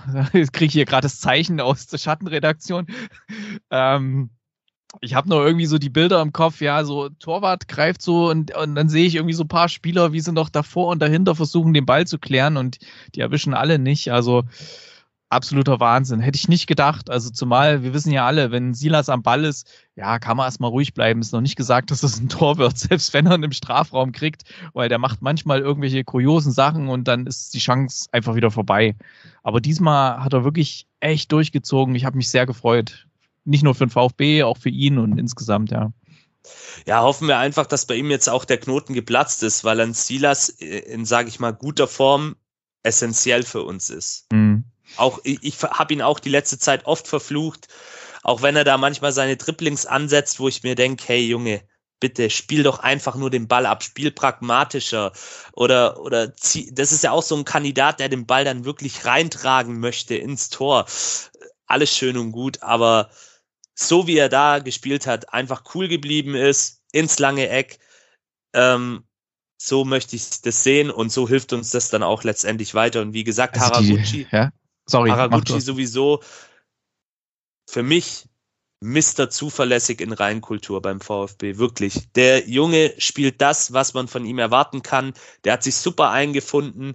Ähm, tatsächlich haben mir da auch meine Union Berlin Connections gesagt, hey, da habt ihr wirklich einen guten Spieler geholt, der wird euch weiterhelfen, der ist charakterlich einwandfrei, der ist nicht der Jüngste, der ist vielleicht auch nicht der Schnellste, aber der ist zuverlässig, der weiß, was er kann, den könnt ihr überall einsetzen. Im Mittelfeld, Zehner, Achter, Sechser, das kann er alles spielen und das spielt er zuverlässig, das spielt er solide. Und dass der Junge so sprinten kann, Respekt, wirklich, hat er, hat er toll gemacht. Und da sollten sich vielleicht auch mal, da haue ich jetzt vielleicht ein bisschen ein paar harte Worte raus, aber als die Wechsel damals bekannt geworden sind in den sozialen Medien, vielleicht auch mal der ein oder andere User auf Twitter oder anderen sozialen Medien hinterfragen, wie er denn Personen bewertet.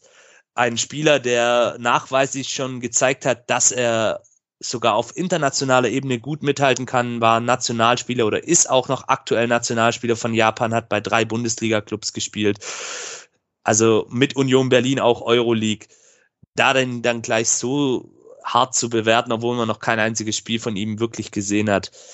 Jetzt sieht man, was, was er letztendlich kann und das für eine sehr, sehr geringe Ablöse. Das war nicht mal eine Million, was wir für ihn bezahlt haben. Das muss man sich auch immer vor Augen halten. Und ich glaube nicht, dass der aktuell einer der Topverdiener beim VfB ist. Also wirklich Mister zuverlässig in Reinkultur und toll, dass der Junge bei uns jetzt spielt. Absolut. Auch wenn er schon schon 31 Jahre ist. Man sieht es bei der Eintracht, ein Hasebe lacht da äh, ganz locker drüber. Der hat nochmal mit 38,5 um ein Jahr verlängert. Das muss nichts heißen. Ähm, ja, dann war das so ein Stück weit dieses Tor, ja, ein bisschen eine Wiederbelebung vom VfB. Und zwar ähm, war es dann wirklich so, dass der VfB aktiv nach vorne gespielt hat, auf das 2-1 gegangen ist. Äh, zwischenzeitlich ähm, gab es dann auch noch ähm, im Nachgang Gelb für Dibril So wegen des Fouls an Endo vor dem Tor. Ähm, dann wurde auch noch Haraguchi in der 79. Minute ausgewechselt für Enzo Mio. Damit einfach auch nochmal mehr offensive Kreativität. Enzo Mio ja auch so ein Spieler, der über tolle Anlagen verfügt, dynamisch, schnell, hat auch ein gutes Auge für seine Mitspieler, einen guten Schuss, zeigt das ab und an zu wenig, ähm, braucht vielleicht auch ein Stück weit mehr Spielzeit, aber mit ihm ist da auf jeden Fall auch nochmal mehr offensive Power ähm, eingewechselt worden und genau jener Enzo Mio setzt dann auch gleich ein Zeichen, schlänzt knapp vorbei, ebenfalls in der 79. Und ja, der VfB wirklich mit mehr Morgenluft, ähm, vielleicht auch ein Stück weit zu spät. Ja, aber sie haben auf jeden Fall den Willen gezeigt, hier noch aufs 1 zu 2 zu gehen. Von der Eintracht in dieser Phase dann relativ wenig zu sehen. Ähm, haben dann ein Stück weit, hatte ich den Eindruck, so ein bisschen auf die Konter gelauert. Und dann gab es den Wechsel, den habt ihr auch schon erwähnt, Alario für So. Ähm, Frank, hatte das aus deiner Sicht noch irgendwelche Auswirkungen? Ähm, war das dann auch so die letzte Patrone von Oliver Glasner? Schonung vielleicht auch ein Stück weit im Hinblick auf das Napoli-Spiel für So? Also das glaube ich, aber wenn du geguckt hast, So hat sich auch am Knie verletzt. Also ich glaube, das war eher der Punkt, er saß hinterher mit einem fetten Eispack auf der Bank. Ähm, und es ist ein offensiver Wechsel. Also ich meine, So ähm, ist ja dann doch eher im defensiven Mittelfeld als Abräumer eingesetzt und Alario ist eine ganz klassische Sturmspitze. Also von daher war das anscheinend, dass Glasner gesagt hat, hey komm, vielleicht finde ich, kriegt er vorne nochmal eine Abnahme ähm, bei einem dieser Konter, die du sagst. Ich fand jetzt nicht 100%, dass wir da abgemeldet waren in der Szene. Wir haben schon auch noch versucht mitzuspielen, aber das hat euch ja eher Räume eröffnet, als dass das für uns irgendwie das mehr stabilisiert hätte in der, in der Phase. Und ähm, tatsächlich, also dadurch, dass Kamada aber dann zurückgegangen ist auf äh, die Position und mit Jakic das gemeinsam ähm, dann eben abzusichern, das war dann auch okay und dann war der Wechsel insofern richtig, weil dadurch auch ein Positionswechsel von Kamada stattgefunden hat, der eigentlich auch schon ganz gute Spiele gemacht hat auf der Position zusammen. in der Saison, dann war das für mich okay, sonst hätte ich es zu offensiv gefunden, gerade in dieser Phase, die ihr gehabt habt. Ähm, so war es dann okay. Ja, du hast es mal wieder perfekt auf den Punkt gebracht. Mehr gibt's da, glaube ich, auch nichts dazu zu sagen. 88. Minute, dann Silas fast mit dem Lucky Punch.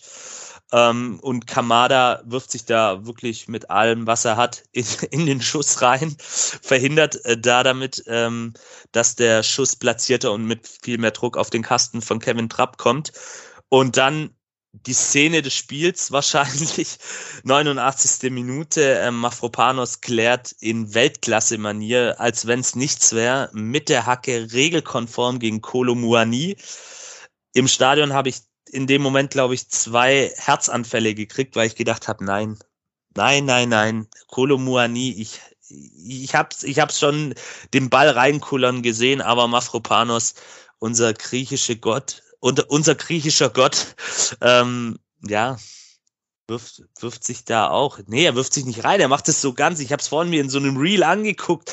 Er, er stellt sich davor, wenn, wenn, wenn einer von uns es machen würde, hätten wir wahrscheinlich danach fünf äh, Therapiesitzungen beim Physio, aber der macht das wirklich richtig. Also, Hälfte ausgekugelt, ja. Meniskus gerissen und noch irgendwas anderes. Der ist ja. praktisch neben dem und umschlingt ihn mit dem Bein. Ist nicht Unfassbar. ungefährlich, weil das kann auch mal ratzfatzen Elfmeter geben, ja. wenn er nämlich da sich ein bisschen ungeschickter verhält. Das war schon richtig Glück, wie er das gelöst hat. Also äh, nochmal physiologisch grandios, keine Frage, auch als Eintracht-Fan. Aber das war eine das war eine heiße Kiste, weil wenn es da nochmal einen Elfmeter gibt und der ist drin, dann ist das heute Abend hier ein anderes Gespräch als die Absolut. Runde, die wir gerade eben hier haben, oder Christian? Ja, ja also, äh, als das, also während es live lief, war ich mir sehr sicher, dass es ein Elfmeter ist, weil äh, ich konnte mir nicht vorstellen, wie man äh, aus der Position das regelkonform klären kann und ich glaube auch ohne äh, Fanbrille ist es wirklich eines der äh, besten Tacklings, die die Welt jemals gesehen hat. Aber für mich war es äh, vom ersten Eindruck her ein klarer Elfmeter von meiner Position aus. Und dann in der Wiederholung äh, zum Glück eben nicht. Also das war schon, schon wirklich ja. sehr stark. Man muss dazu sagen, wenn er da auch nicht rangeht, glaube ich, dass ein Spieler wie Kolomuani in dieser Szene dann auch zum Abschluss kommt und im 16er Kolomuani Abschluss zu 95 Prozent in dieser Saison ein Tor. Ganz klar. Also das, da musst du, glaube ich, dann auch als Abwehrspieler so ins Risiko gehen letztendlich. Und entweder gibt's dann halt den Elver, wie er es macht, äh, grandios, Weltklasse. Da können wir alle Adjektive nehmen, die es gibt.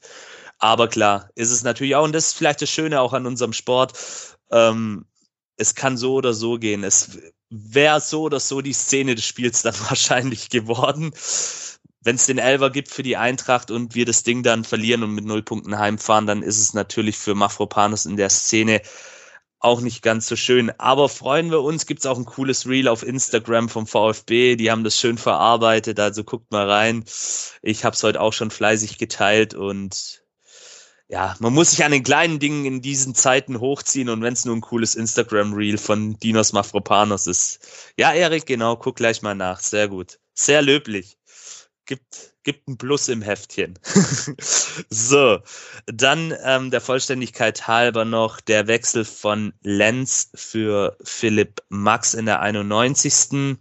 Und dann gab's noch ähm, zwei gelbe Karten für Mario Götze und Ndika.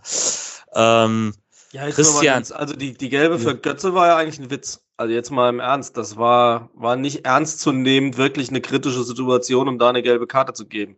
Indika hat die voll verdient. Gar keine Frage. Ich fand die von Götze ein bisschen zu hart. Der Götze war, glaube ich, äh, wegen Meckerns, ne? weil er sich da auf den, auf den Boden gehauen hat. Äh, ich meine, es wäre wegen Meckerns gewesen. Ja, ja, kann man sicherlich. Rasen dafür, aber ja. ja, also ja, sicherlich äh, bei dem Spielstand, äh, bei den Emotionen, finde ich auch, könnte man natürlich ja. sich da mal ein Auge zu ein bisschen drüber. Also nochmal, ja. Evan hat sich die redlich verdient durch körperlichen Einsatz, ja. ja aber also, ja, also ob die jetzt beide hätten sein müssen, weiß ich nicht. Ja, also da komme ich auch gleich zur anschließenden Frage. Wie bewertet ihr denn Robert Hartmann in diesem Spiel? Also wir haben es ja jetzt Revue passieren lassen. Ziemlich viele gelbe Karten, die eine oder andere fragwürdig. Ähm, erst die lange Leine gelassen, ein Stück weit, dann ähm, plötzlich komisch eingegriffen. Also ich fand, er hat nicht wirklich eine Linie gehabt. Ähm, Körpersprache konnte ich jetzt von meiner Stelle aus nicht wirklich be gut beurteilen.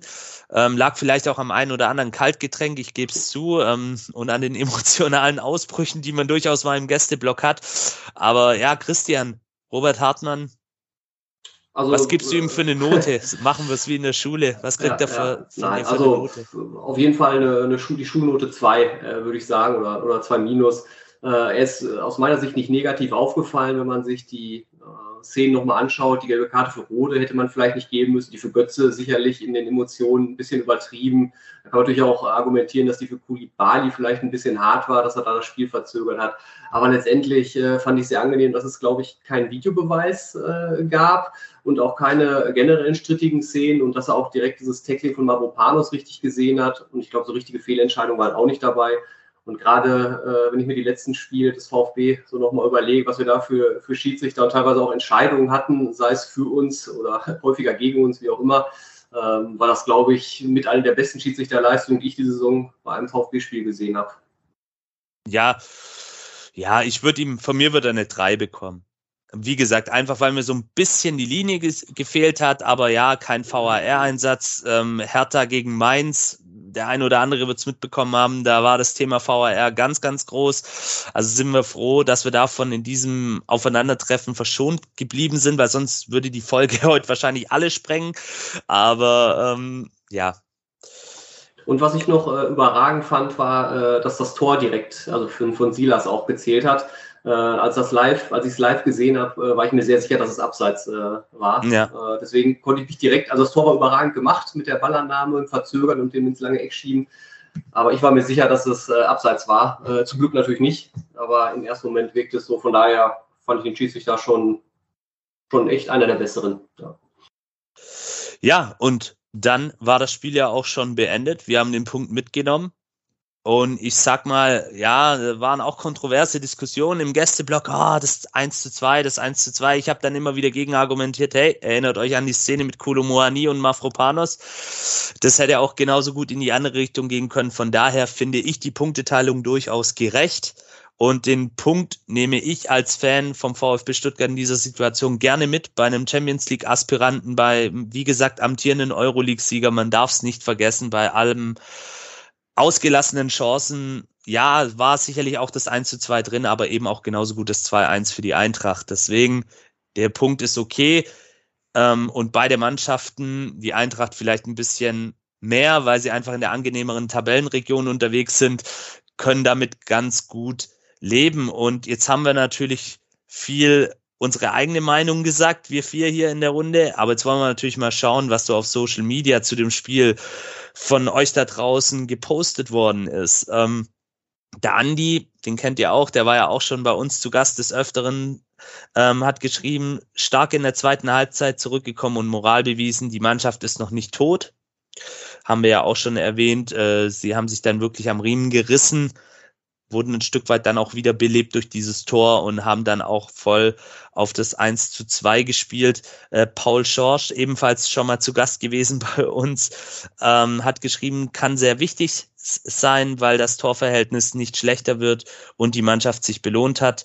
Da es nur ein Gegentor gab, werden wir Anton wieder auf rechts sehen. Auch hier wieder diese kontroverse Diskussion über Waldi Anton. Wir hatten es ja auch schon heute hier über dieses Thema.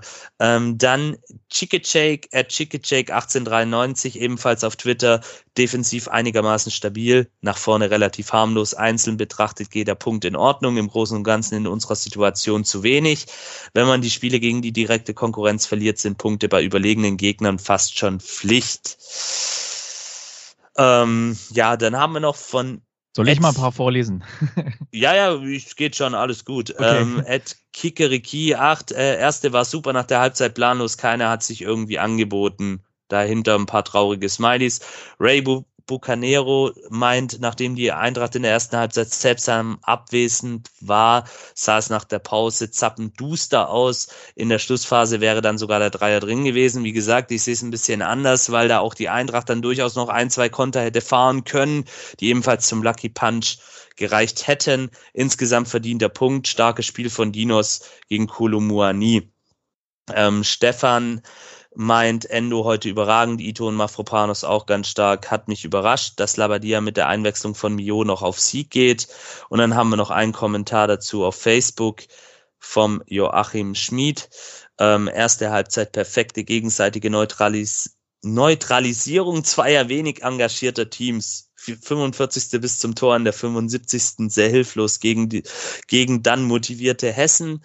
Ab dem Ausgleichstreffer der allerdings aus dem Nichts kam, war das richtig gut von uns mit einigen Personalentscheidungen. Von Bruno Labbadia kann ich mich nach wie vor nicht anfreunden. Auch hier wieder eine sehr kontroverse Diskussion. Ähm, die Jungen sind übrigens vollkommen abserviert. Damit meint er wahrscheinlich die jungen Spieler. Ähm, ja, das mal der Einblick in die VfB-Fanseele nach dem Spiel auf Social Media. Dann haben wir noch kurz ein paar weitere Randnotizen zum Spiel. Insgesamt 5000 Gästefans im Auswärtsblock im Waldstadion in Frankfurt. Hat wie immer Spaß gemacht. Stimmung fand ich war gut. Ähm, und es ist einfach immer ein Genuss, nach Frankfurt zu reisen. Traditionsverein, geiles Stadion, coole Atmosphäre, sich auch mal gegenseitig ein bisschen anpöbeln, das gehört dazu. Solange es im Rahmen bleibt, und da kommen wir auch gleich schon zum nächsten, im Rahmen geblieben ist es dann tatsächlich nach dem Spiel leider nicht. Ähm, es gab Auseinandersetzungen auf den Gleisen ähm, in Höhe des äh, Ultra-Containers, Ultra-Treffpunkt von Frankfurt. Da wurde wohl die Notbremse gezogen im Sonderzug und vermutlich wurde das auch durch das eine oder andere Spruchbrand seitens der Frankfurter Fanszene auch ein bisschen angestachelt, angefeuert. Das kann man jetzt mal so in den Raum werfen, auf jeden Fall. Was hast du ja. da wieder gemacht, Janik? Ja, ich war es nicht. Also ich war auch nie mit dem Zug da, muss ich dazu so. sagen. Ich war, ich war, bin da vollkommen unschuldig. Nein. Mit dem Fahrrad oder? Ja, es sind ja tatsächlich welche mit dem Fahrrad hochgefahren, ne? Schöne Grüße an Vertikalpass. Ja, oh ja, ja. ja. Reife Leistung. Really? Okay. Ja. Na, wir hatten ja so einen durchgeknallten, der ist tatsächlich vom Frankfurter, von der Geschäftsstelle, vom Profi-Leistungszentrum ähm, am Stadion bis nach Sevilla mit dem Rad gefahren. Fürs Europapokalfinale. Okay, wenn der VfB das mal schaffen sollte, dann überlege ich Vorsicht, mir auch was. Vorsicht, ja. was. Also, also, wenn das mal kommen sollte, dass wir im Europacup-Finale sind, dann muss ich mir auch irgendwas einfallen lassen. Genau. dann wir halten Fahrrad so, wir überlegen uns dann, was wir wir überlegen komplett offen gelassen. Ja, ja, sagt nicht, dass wir mit Fahrrad fahren. Wir ja, haben es ja. gesagt, ihr habt es hier gehört. Nee, ja, das, du hast lediglich gesagt, dass ihr irgendwas machen müsst. Du hast nichts Konkretes gesagt. Genau. Aber Respekt auf jeden Fall äh, an der Stelle an die Jungs, die das auf sich genommen haben. Reife Leistung. Da muss man ja. wirklich auch Hut vorziehen. Ähm, ähm, ich habe noch ich kann ich mal ganz kurz noch was, ähm, was ich sehr schön finde in Frankfurt im Stadion, ist, dass der, der Gästeblock, wenn ich jetzt im Fernsehen das sehe, dass der quasi so ist, dass der mit zu sehen ist auch. Das finde ich immer sehr schön, äh, wenn man die, die Gästeblock auch irgendwie sehen kann. Es gibt ja so Stadien, da wird der Gästeblock bewusst irgendwo versteckt in dem Bereich, wo die Hauptkamera das nicht einfängt. Und ich finde es aber schön. Hoffenheim ist es stark so, aus gutem Grund. Ja, ja. Ich finde es schön, wie Frankfurt, wie es auch in Stuttgart auch ist. Da ist ja quasi auf der rechten, die rechte Tortenhälfte da hinten, äh, der Gästeblock, dass auch ja, die Auswärtsfans, wenn sie ihr, ihre Mannschaft im Stadion, äh, im Fernsehen sehen, dass sie da auch ihre Fans sehen können. Das finde ich sehr schön. Also ganz klar, ihr seid laut. Ich glaube, wir schätzen einen guten Auswärtsblock, den wir begrüßen dürfen, mehr als 180 Fans samstags 15.30 Uhr aus Hoffenheim, die wirklich tatsächlich mit dem Fahrrad kommen könnten. ähm, also ja, und ich finde, dass es auch völlig okay ist so. Ja. Und ihr wart, ihr wart laut, ihr wart präsent, also man hat es auch in der Übertragung, glaube ich, deutlich gehört. Ihr habt dann auch ähm, durchaus präsente Fangesänge angestimmt und das finde ich auch dann völlig okay. Absolut. Und so soll es auch sein. Das ist Fußball, das gehört dazu. Und bei unserem kommenden Gegner werden wir wahrscheinlich nicht damit rechnen, ähm, weil da kommen nur 500 Gästefans aus Wolfsburg. Aber da kommen wir später auch noch mal kurz dazu in der Gegnerbetrachtung. Ähm, Christian, du darfst jetzt mal in die Rolle von Bruno Labbadia schlüpfen. Wir haben nämlich zwei Hörerfragen. Und jetzt darfst du mal hier Trainer beim VfB sein.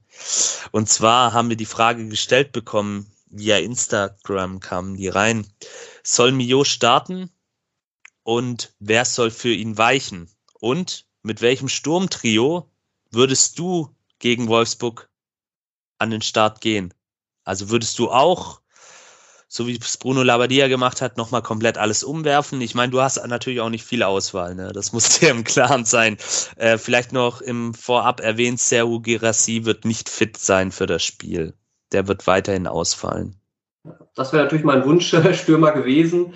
Äh, nein, letztendlich äh, würde ich Silas äh, wieder von Anfang an aufbieten, äh, jetzt äh, in der Hoffnung, dass das Tor Selbstvertrauen gegeben hat. Und äh, ich finde im Moment stark, wie Mio von der Bank kommt. Ich glaube, das löst beim Gegner auch was aus, dass da noch ein laufstarker, junger, kreativer Spieler kommen kann. Ich finde, es tut uns gut, wenn wir noch eine ja, Waffe, wenn ich so nennen darf, auf der Bank haben, ähm, wo wirklich auch nochmal ja, noch ein Ruck durch die Mannschaft gehen kann. Äh, was ich nur finde, ist, er ist jetzt gegen Frankfurt vielleicht so einen Tacken zu spät reingekommen, wobei Haraguchi natürlich auch wirklich sau stark war. Hätte man ihn eher runternehmen sollen. Tja, äh, man weiß es nicht. Aber ich finde es gut, äh, wenn wir noch Alternativen eben auf der Bank haben, die so ein Spiel auch nochmal beleben können. Von daher wäre meine Aufstellung ähm, Silas und auf jeden Fall Chris Führig. Ich glaube, jetzt vielleicht die Pause hat ihm vielleicht nochmal gut getan. Und äh, ja, vielleicht dann äh, in der Sturmmitte dann äh, Perea, äh, der vielleicht noch von seinem Tor gegen Bayern profitiert. Ich würde nur Silas ganz gerne mal wieder über Außen sehen, wo er seine äh, Schnelligkeit und seine Dribblings ausspielen kann. Ich glaube, der Top-Torjäger wird er nicht mehr im VfB-Trikot. Nee, das glaube ich leider auch nicht. Also an den Rekord von Algöver kommt er, glaube ich, nicht mehr ran. Das, das wird, wird schwer. Nee, aber cool, interessant. Ich, ich würde es wahrscheinlich genauso machen. Ähm, bei mir im Büro, wir haben immer diese coole App da, wo man seine Wunschaufstellungen dann machen kann. Ich weiß, ich glaube, meine Traumelf.de oder irgendwie sowas. Äh, richtig cool. Und dann wir haben tatsächlich heute auch aufgestellt, wie wir gegen Wolfsburg spielen würden und da war es ähnlich. Ich würde auch Silas über außen kommen lassen, Führig vielleicht etwas zentraler hinter der Spitze, vielleicht auch ein anderes System wie ein 4-3-3 aufbieten, aber ja, das ist ja, wie gesagt, Bruno Labadias Ding und sind wir mal gespannt. Wir gucken es uns gleich nochmal etwas genauer an. Auf jeden Fall vielen Dank, Christian. Und ich muss sagen, mach dich mal ran an einen Trainerschein vielleicht. Vielleicht wird's noch was mit der Trainerkarriere beim VfB. Also Hut ab, Aber, Bruno 2, weil eins ja. muss ich dir sagen, das wusstest du wahrscheinlich noch gar nicht aus deiner eigenen Jugend. Du kommst aus meinem Heimatdorf. Du kommst aus dem Ort, wo ich gerade hier mit podcaste. Der Bruno ist nämlich gebürtig praktisch bei mir aus dem Ort und hat bei uns hier im Weiterstädter Fußballverein gespielt zu seinen Zeiten. ja, cool. Nur mal so. So ja. schließt sich auch ein bisschen der Kreis heute. Nein, wunderbar. Diese Verbindung, das, das liebe ich einfach. Solche Anekdoten, die machen es dann am Ende des Tages aus. Auch wenn die Lage weiterhin sehr ernst ist. Wir gucken es uns an. Ich, ich habe ich hab deswegen ja. auch noch eine Bitte an, an unseren Frankfurt-Fan, der das mal bitte weitertragen möchte in seine Bubble. Ja, ich möchte bitte, dass Frankfurt die nächsten zwei Spiele möglichst hoch gewinnt. Ja, also das gegen Union aus Prinzip, ja. Äh, und gegen Bochum, ja, auch sehr gerne, ja. ja Union, Union bekleckert sich jetzt heute Abend auch nicht mit Ruhm tatsächlich. Ähm, sind gerade eben mit 0 zu 2 in Rückstand geraten und liegen jetzt 3 zu 5 zurück. Also die machen uns alle Ehre im Zweifelsfall. Ich hoffe tatsächlich auch, dass wir das nächste Spiel gegen die hoch gewinnen. Das wäre, fände ich auch sehr, sehr schön tatsächlich. Ja, also die nächsten beiden sind angesagt, ne? dass ihr ja. nur wisst, wohin die äh, Richtung geht hier. Wir sollen euch etwa Bochum vom Hals halten? Habe ich das jetzt richtig verstanden? Das wäre super, ja. das wäre cool. Wir tun, was wir können. Sag ich mal so. Das ist genau, nett. macht die mal richtig heiß da. Genau. Das ja. ist nett. Ja, das Bochum ist halt auch immer irgendwie so ein räudiges Spiel. Das Hinspiel äh, irgendwie komplett desolat 3-0 verloren. Ich habe keine Ahnung, was wir da, was da abgegangen ist. Wobei das war tatsächlich auch noch eine etwas andere Eintracht Anfang der Saison. Aber wir tun unser Bestes, versprochen. Dann sind wir mal gespannt, ob die Worte von Frank auch bei der Mannschaft Wirkung zeigen. Klar, ähm, ich sag denen das morgen fix. Ja, ja, ja bitte. Problem. Beim Training gleich nochmal eine Ansage an alle. Genau, Frühstück sage ja. ich das denen schon. Nimmst mal den Kolo Muani zur Seite und, und ja, sagst sag ich Kolo, ähm, du müsst gewinnen gegen Union und genau. gegen Bochum. Und das dann sagt er, ah, oui, mon ami, wir machen das, natürlich. Natürlich. Äh, überhaupt kein Problem, machen wir extra für Erik, ja. Sehr gut, sehr gut. Mehr, Man merci sieht, beaucoup, merci beaucoup. die, die Connection, die Connection läuft. Ja. sein. Aber dennoch ist die Situation weiterhin sehr, sehr ernst. Wir sind auf Rang 16 mit 20 Punkten, 29 zu 41 Toren, was in der Summe ein Torverhältnis von minus 12 macht, mit dem wir tatsächlich von den betreffenden Mannschaften noch das Beste haben. Aber ja, es Und ist sagt auch der Einäugige unter den Blinden. ja, es ist der spannendste Abstiegskampf seit 60 Jahren. Herzlichen Glückwunsch an alle beteiligten Mannschaften zu diesem tollen Rekord. Wir freuen uns, da Teil zu sein von dieser illustren Runde. Nein, natürlich nicht. Ähm, wie sieht's denn aus im Keller? Ähm, aktuell, ähm, ich öffne jetzt hier mal kurz die Tabelle. Babam. Die Tabelle lügt ja bekanntermaßen nie. Aktuell ist es so, ähm, der FC Augsburg, wenn man die noch dazu zählen darf, ähm, auf Rang 13 mit einem Torverhältnis von minus 13 und 27 Punkten. Äh, VfL Bochum ähm, mit minus 30 und 22 Punkten auf Rang 14. Äh, dann die alte Dame aus Berlin, Hertha BSC, mit einem Torverhältnis von minus 16 und 21 Punkten auf Rang 15. Ähm, dahinter dann der VfB Stuttgart, wie bereits erwähnt, minus 12 und 20 Punkte. Schalke auf Rang 17, minus 24, 20 Punkte. Und zu guter Letzt die TSG aus Hoffenheim, minus 14 und 19 Punkte mit der roten Laterne aktuell. Erik, falls es dich beruhigt, da sind tatsächlich jetzt in der Aufzählung zwei dabei gewesen, ihr nicht, die ich gar nicht so ungern nicht mehr in der ersten Liga sehen würde. Und haben beide blau-weiß, verrückterweise. Das ist auch nicht Bochum, tatsächlich. Ja, man sieht, ähm, die Sympathien sind klar verteilt. Ähm, für mich und alle hier Anwesenden ist es natürlich das Wichtigste, dass der VfB drin bleibt, egal wie. Es, es wird schwierig, es wird bis zum letzten Spieltag wahrscheinlich wieder gehen. Und am letzten Spieltag, so viel kann ich vorwegnehmen, ihr wisst alle, gibt's das Nachbarschaftsduell, das ehemaligen Treffen, wenn er denn bis dahin noch auf der Bank sitzt, mit Rino Matarazzo. Ja, äh, das sind Geschichten, die schreibt nur der Fußball. Ähm, ja, schauen wir mal auf den kommenden Samstag. Wir gucken von Spiel zu Spiel. fünf Euro ins Phrasenschwein. Ähm, wir begrüßen am Samstag um 15.30 Uhr den VfL Wolfsburg. Danach ist dann Länderspielpause, da können wir uns dann alle nochmal schön regenerieren oder auch das ein oder andere Länderspiel gucken und danach geht's dann an die alte Försterei, juhu, ins schöne malerische Berlin-Köpenick. Ja, wie sieht's denn bei unserem nächsten Gegner aus, bei dem Verein für Leibesübungen aus Wolfsburg?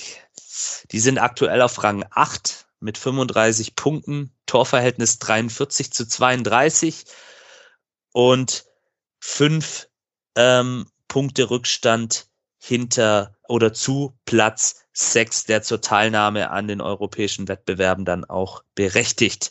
Ähm, zuletzt ähm, gegen die Eintracht aus Frankfurt und Union gab es Unentschieden. Zu Jahresbeginn waren sie deutlich ähm, kraftvoller und dynamischer unterwegs. Da gab es deutliche Siege gegen den Sportclub Freiburg. Ein 6 zu 0, ein fulminantes. Ihr erinnert euch wahrscheinlich. Und auch gegen Hertha BSC hat man deutlich siegen können. Die besten Torschützen sind Yannick Gerhardt mit sechs Treffern, Maxi Arnold und Riedle Baku mit jeweils fünf. Also man sieht, auch in Wolfsburg gibt es so ein bisschen eine Stürmerproblematik. Die eben genannten sind alles, äh, ja, zwei Mittelfeldspieler, ein Außenspieler, der auch mal auf der Verte Rechtsverteidigerposition agiert. Ähm, ja, ehemalige VfBler Omar Mamouche. Das war der, der die entscheidende Ecke zu diesem fulminanten 2 zu 1 in der letzten Saison, wir erinnern uns alle oder auch nicht, ähm, an reingebracht hat und Endo zu Legendo damit gemacht hat am Ende des Tages.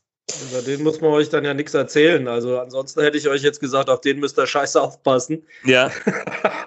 Oma Aber das wisst ihr ja schon. Und das schließt sich ein weiterer Kreis. So wie man kolportiert, spielt er ja in der nächsten Saison für uns. Genau richtig. Ähm, wird wohl ziemlich sicher an den Main wechseln zur nächsten Saison. Wohl auch aktuell, so wie ich gelesen habe, ein bisschen in der Formkrise bei Wolfsburg nicht wirklich gesetzt. Äh, ich fand ihn bei uns in dem Jahr eigentlich gar nicht so verkehrt, hatte gute Ansätze, ein bisschen Probleme mit der Chancenverwertung, Abgezocktheit hat ihm so ein bisschen auch gefehlt. Im Abschluss hat er ein bisschen Schwächen gehabt, aber gut am Ball, kann gute Bälle spielen, sehr schnell, dynamisch. Ja, wie gesagt, wir neigen auch dazu, solche Spieler dann, die sich in Krisen befinden, auch wieder aufzubauen. Deswegen, man muss tatsächlich bei Wolfsburg ähm, bei aller, ja, ich will jetzt nicht sagen Abneigung, aber ja, schwier schwierigen Verhältnissen gegenüber Wolfsburg, mir sind sie ehrlich gesagt relativ egal. Ähm, ich habe da überhaupt keine emotionale Bindung hin, weder Hass noch Ding, die sind mir einfach wirklich egal, aber sie haben halt schon eine enorme Qualität im Kader und da muss man auch wirklich wieder aufpassen. Die individuelle Klasse, die ist durchaus gegeben ja, wie sieht's in unserem Lazarett aktuell aus? Wir hatten es auch schon erwähnt, Serhu Girassi fällt weiterhin aus. Ähm, Sehneneinriss im Adduktorenbereich lautet die Diagnose. Das ist eine sehr komplizierte Verletzung. Wir haben heute leider nicht unseren ähm, Physio Steffen mit an Bord. Der könnte uns da wahrscheinlich mehr dazu sagen, aber das ist auf jeden Fall eine böse Verletzung, die braucht auch ihre Zeit. Bruno Labbadia, wir nehmen ja heute am Donnerstag auf, hat auch heute in der Pressekonferenz nochmals betont, dass man ihm die Zeit geben wird, was ja auch prinzipiell richtig ist. Und auch eine geplante Länderspielreise von ihm für das Nationalteam von Guinea ist er ja am Start, soll auch verhindert werden im Zuge dessen der Regeneration auch schauen wir mal, wie sich das weiterentwickelt. Der wird auf jeden Fall noch sehr, sehr wichtig werden aus meiner Sicht. Ähm, ja, Pascal Stenzel nach seinem Muskelfaserriss wieder im Training zurück, könnte eine Option sein für Wolfsburg. Wir gucken einfach mal. Sonst sind alle Mann mit an Bord. Und dann schauen wir noch kurz in unser Tippspiel bevor ihr dann euren Tipp zum kommenden Spiel abgeben dürft, gibt's erst noch die Rangliste im Tippspiel. Und da führt aktuell der JR oder JR, wie man es auch nennen will, mit 313 Punkte. Der Gute 08 etwas abgeschlagen auf Platz 2 mit 301 Punkten, gefolgt von Prinz Poldi ebenfalls mit 301 Punkten und dem Power Schwaben der e- mit 300 Punkten auf Rang 4 agiert. So, Christian, dein Tipp? Schaffen wir gegen Wolfsburg drei Punkte? Ja, Ziehen wir den Wölfen das Fell über die Ohren? Willst du noch ein paar lustige Sprüche? Nein, ja, du, lautet dein Tipp. ja, da, da, fragst du den Falschen. Ich bin, glaube ich, bei eurem Tippspiel äh, der Letzte von denen, die noch regelmäßig tippen. Äh, von daher äh, ja, äh, sieht es da schlecht aus. Nein, äh, ich bin getragen von Euphorie und äh, ich glaube, dass wir äh, ohne Gegentor bleiben und 2-0 äh, gewinnen. Erik, dein Tipp? Ähm, ich sag mal so, ich habe einen Hoffnungstipp und das, was ich bei uns in, in die kickte Gruppe reinschreibe, mein Hoffnungstipp ist, ähm, es wird, denke ich mal, ein 2-1 für uns. Wir werden erst ein Tor kassieren, dann werden wir uns aufrappeln und dann noch zwei schießen, denke ich. Und das kommt immer ganz gut in der Mercedes-Benz Arena, dass solche, solche Stories und dann wird richtig die Hölle los sein. Ja, dann darf natürlich der Frank auch noch seinen Tipp abgeben für das Spiel des VfB gegen den VfL. Ich soll jetzt für euch tippen, das ist ja sehr schön. Das kann ich ja dann völlig emotionslos und äh, frei von der Leber wegmachen. Ähm, wird nicht einfach für euch. Also so viel kann ich, kann ich versprechen. Da werdet ihr definitiv mehr Durchsetzungsstärke zeigen müssen als bei uns zum Beispiel in der ersten Halbzeit. Deswegen äh, seht es mir bitte nach, dass ich ein verhaltenes 1 zu 1 tippe. Okay. Gut, das ist interessant, ähm, die neutrale Sicht auch mal wieder zu hören auf dieses ja, wir Spiel. Haben gerade halt gegen Wolfsburg erst gespielt und ich weiß sehr schnell, dass die ein unfassbares Umschaltspiel haben dass die sehr große körperliche Spieler haben. Da werdet ihr ordentlich was dagegen halten müssen. Also da könnt ihr euch drauf einstellen, definitiv. Es wird kein Selbstläufer. Ja. Das denke ich auch nicht. Ich glaube aber trotzdem auch tatsächlich, dass die Mannschaft im Stadion, ein Spiel ist, glaube ich, bis auf die 500 Gäste, ähm, die da aus Wolfsburg kommen.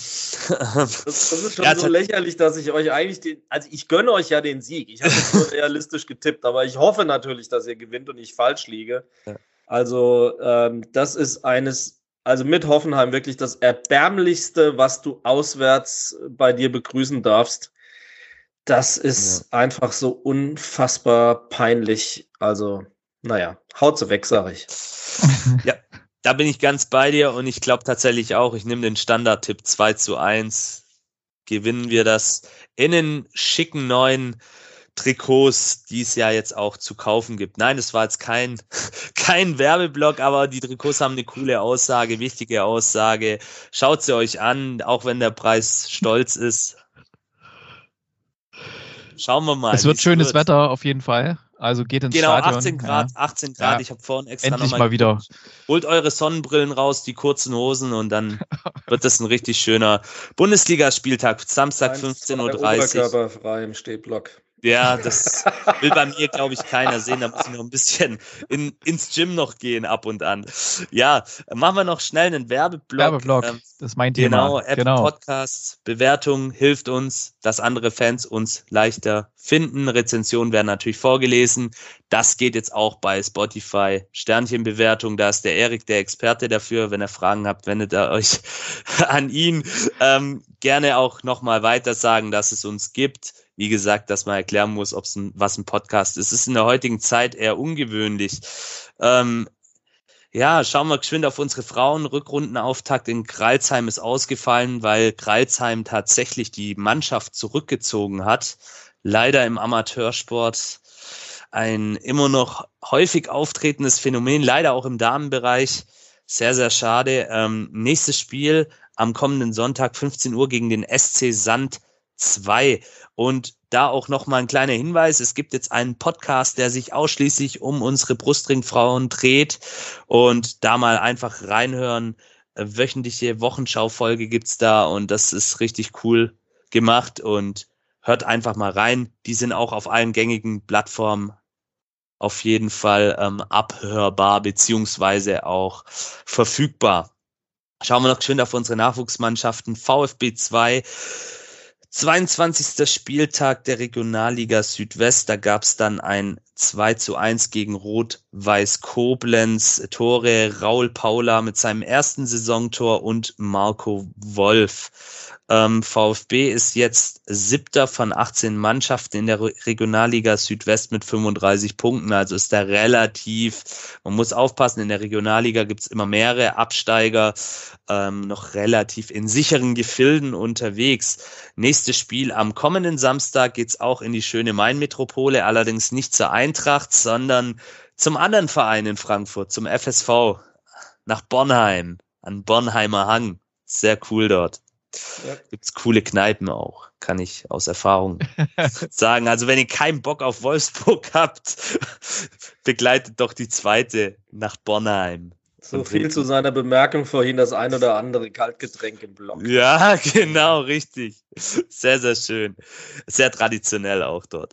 Ja, dann kommen wir noch schön zur U19, 17. Der Spieltag der A-Junioren Bundesliga Süd-Südwest. Da gab es ein 1 zu 2 ähm, gegen den SSV Reutlingen. Ähm, da hat man verloren und das Tor hat Alexandre Acevedo geschossen. Ähm, der VfB schließt jetzt die Saison auf Platz 8 von 17 Mannschaften mit 23 Punkten ab.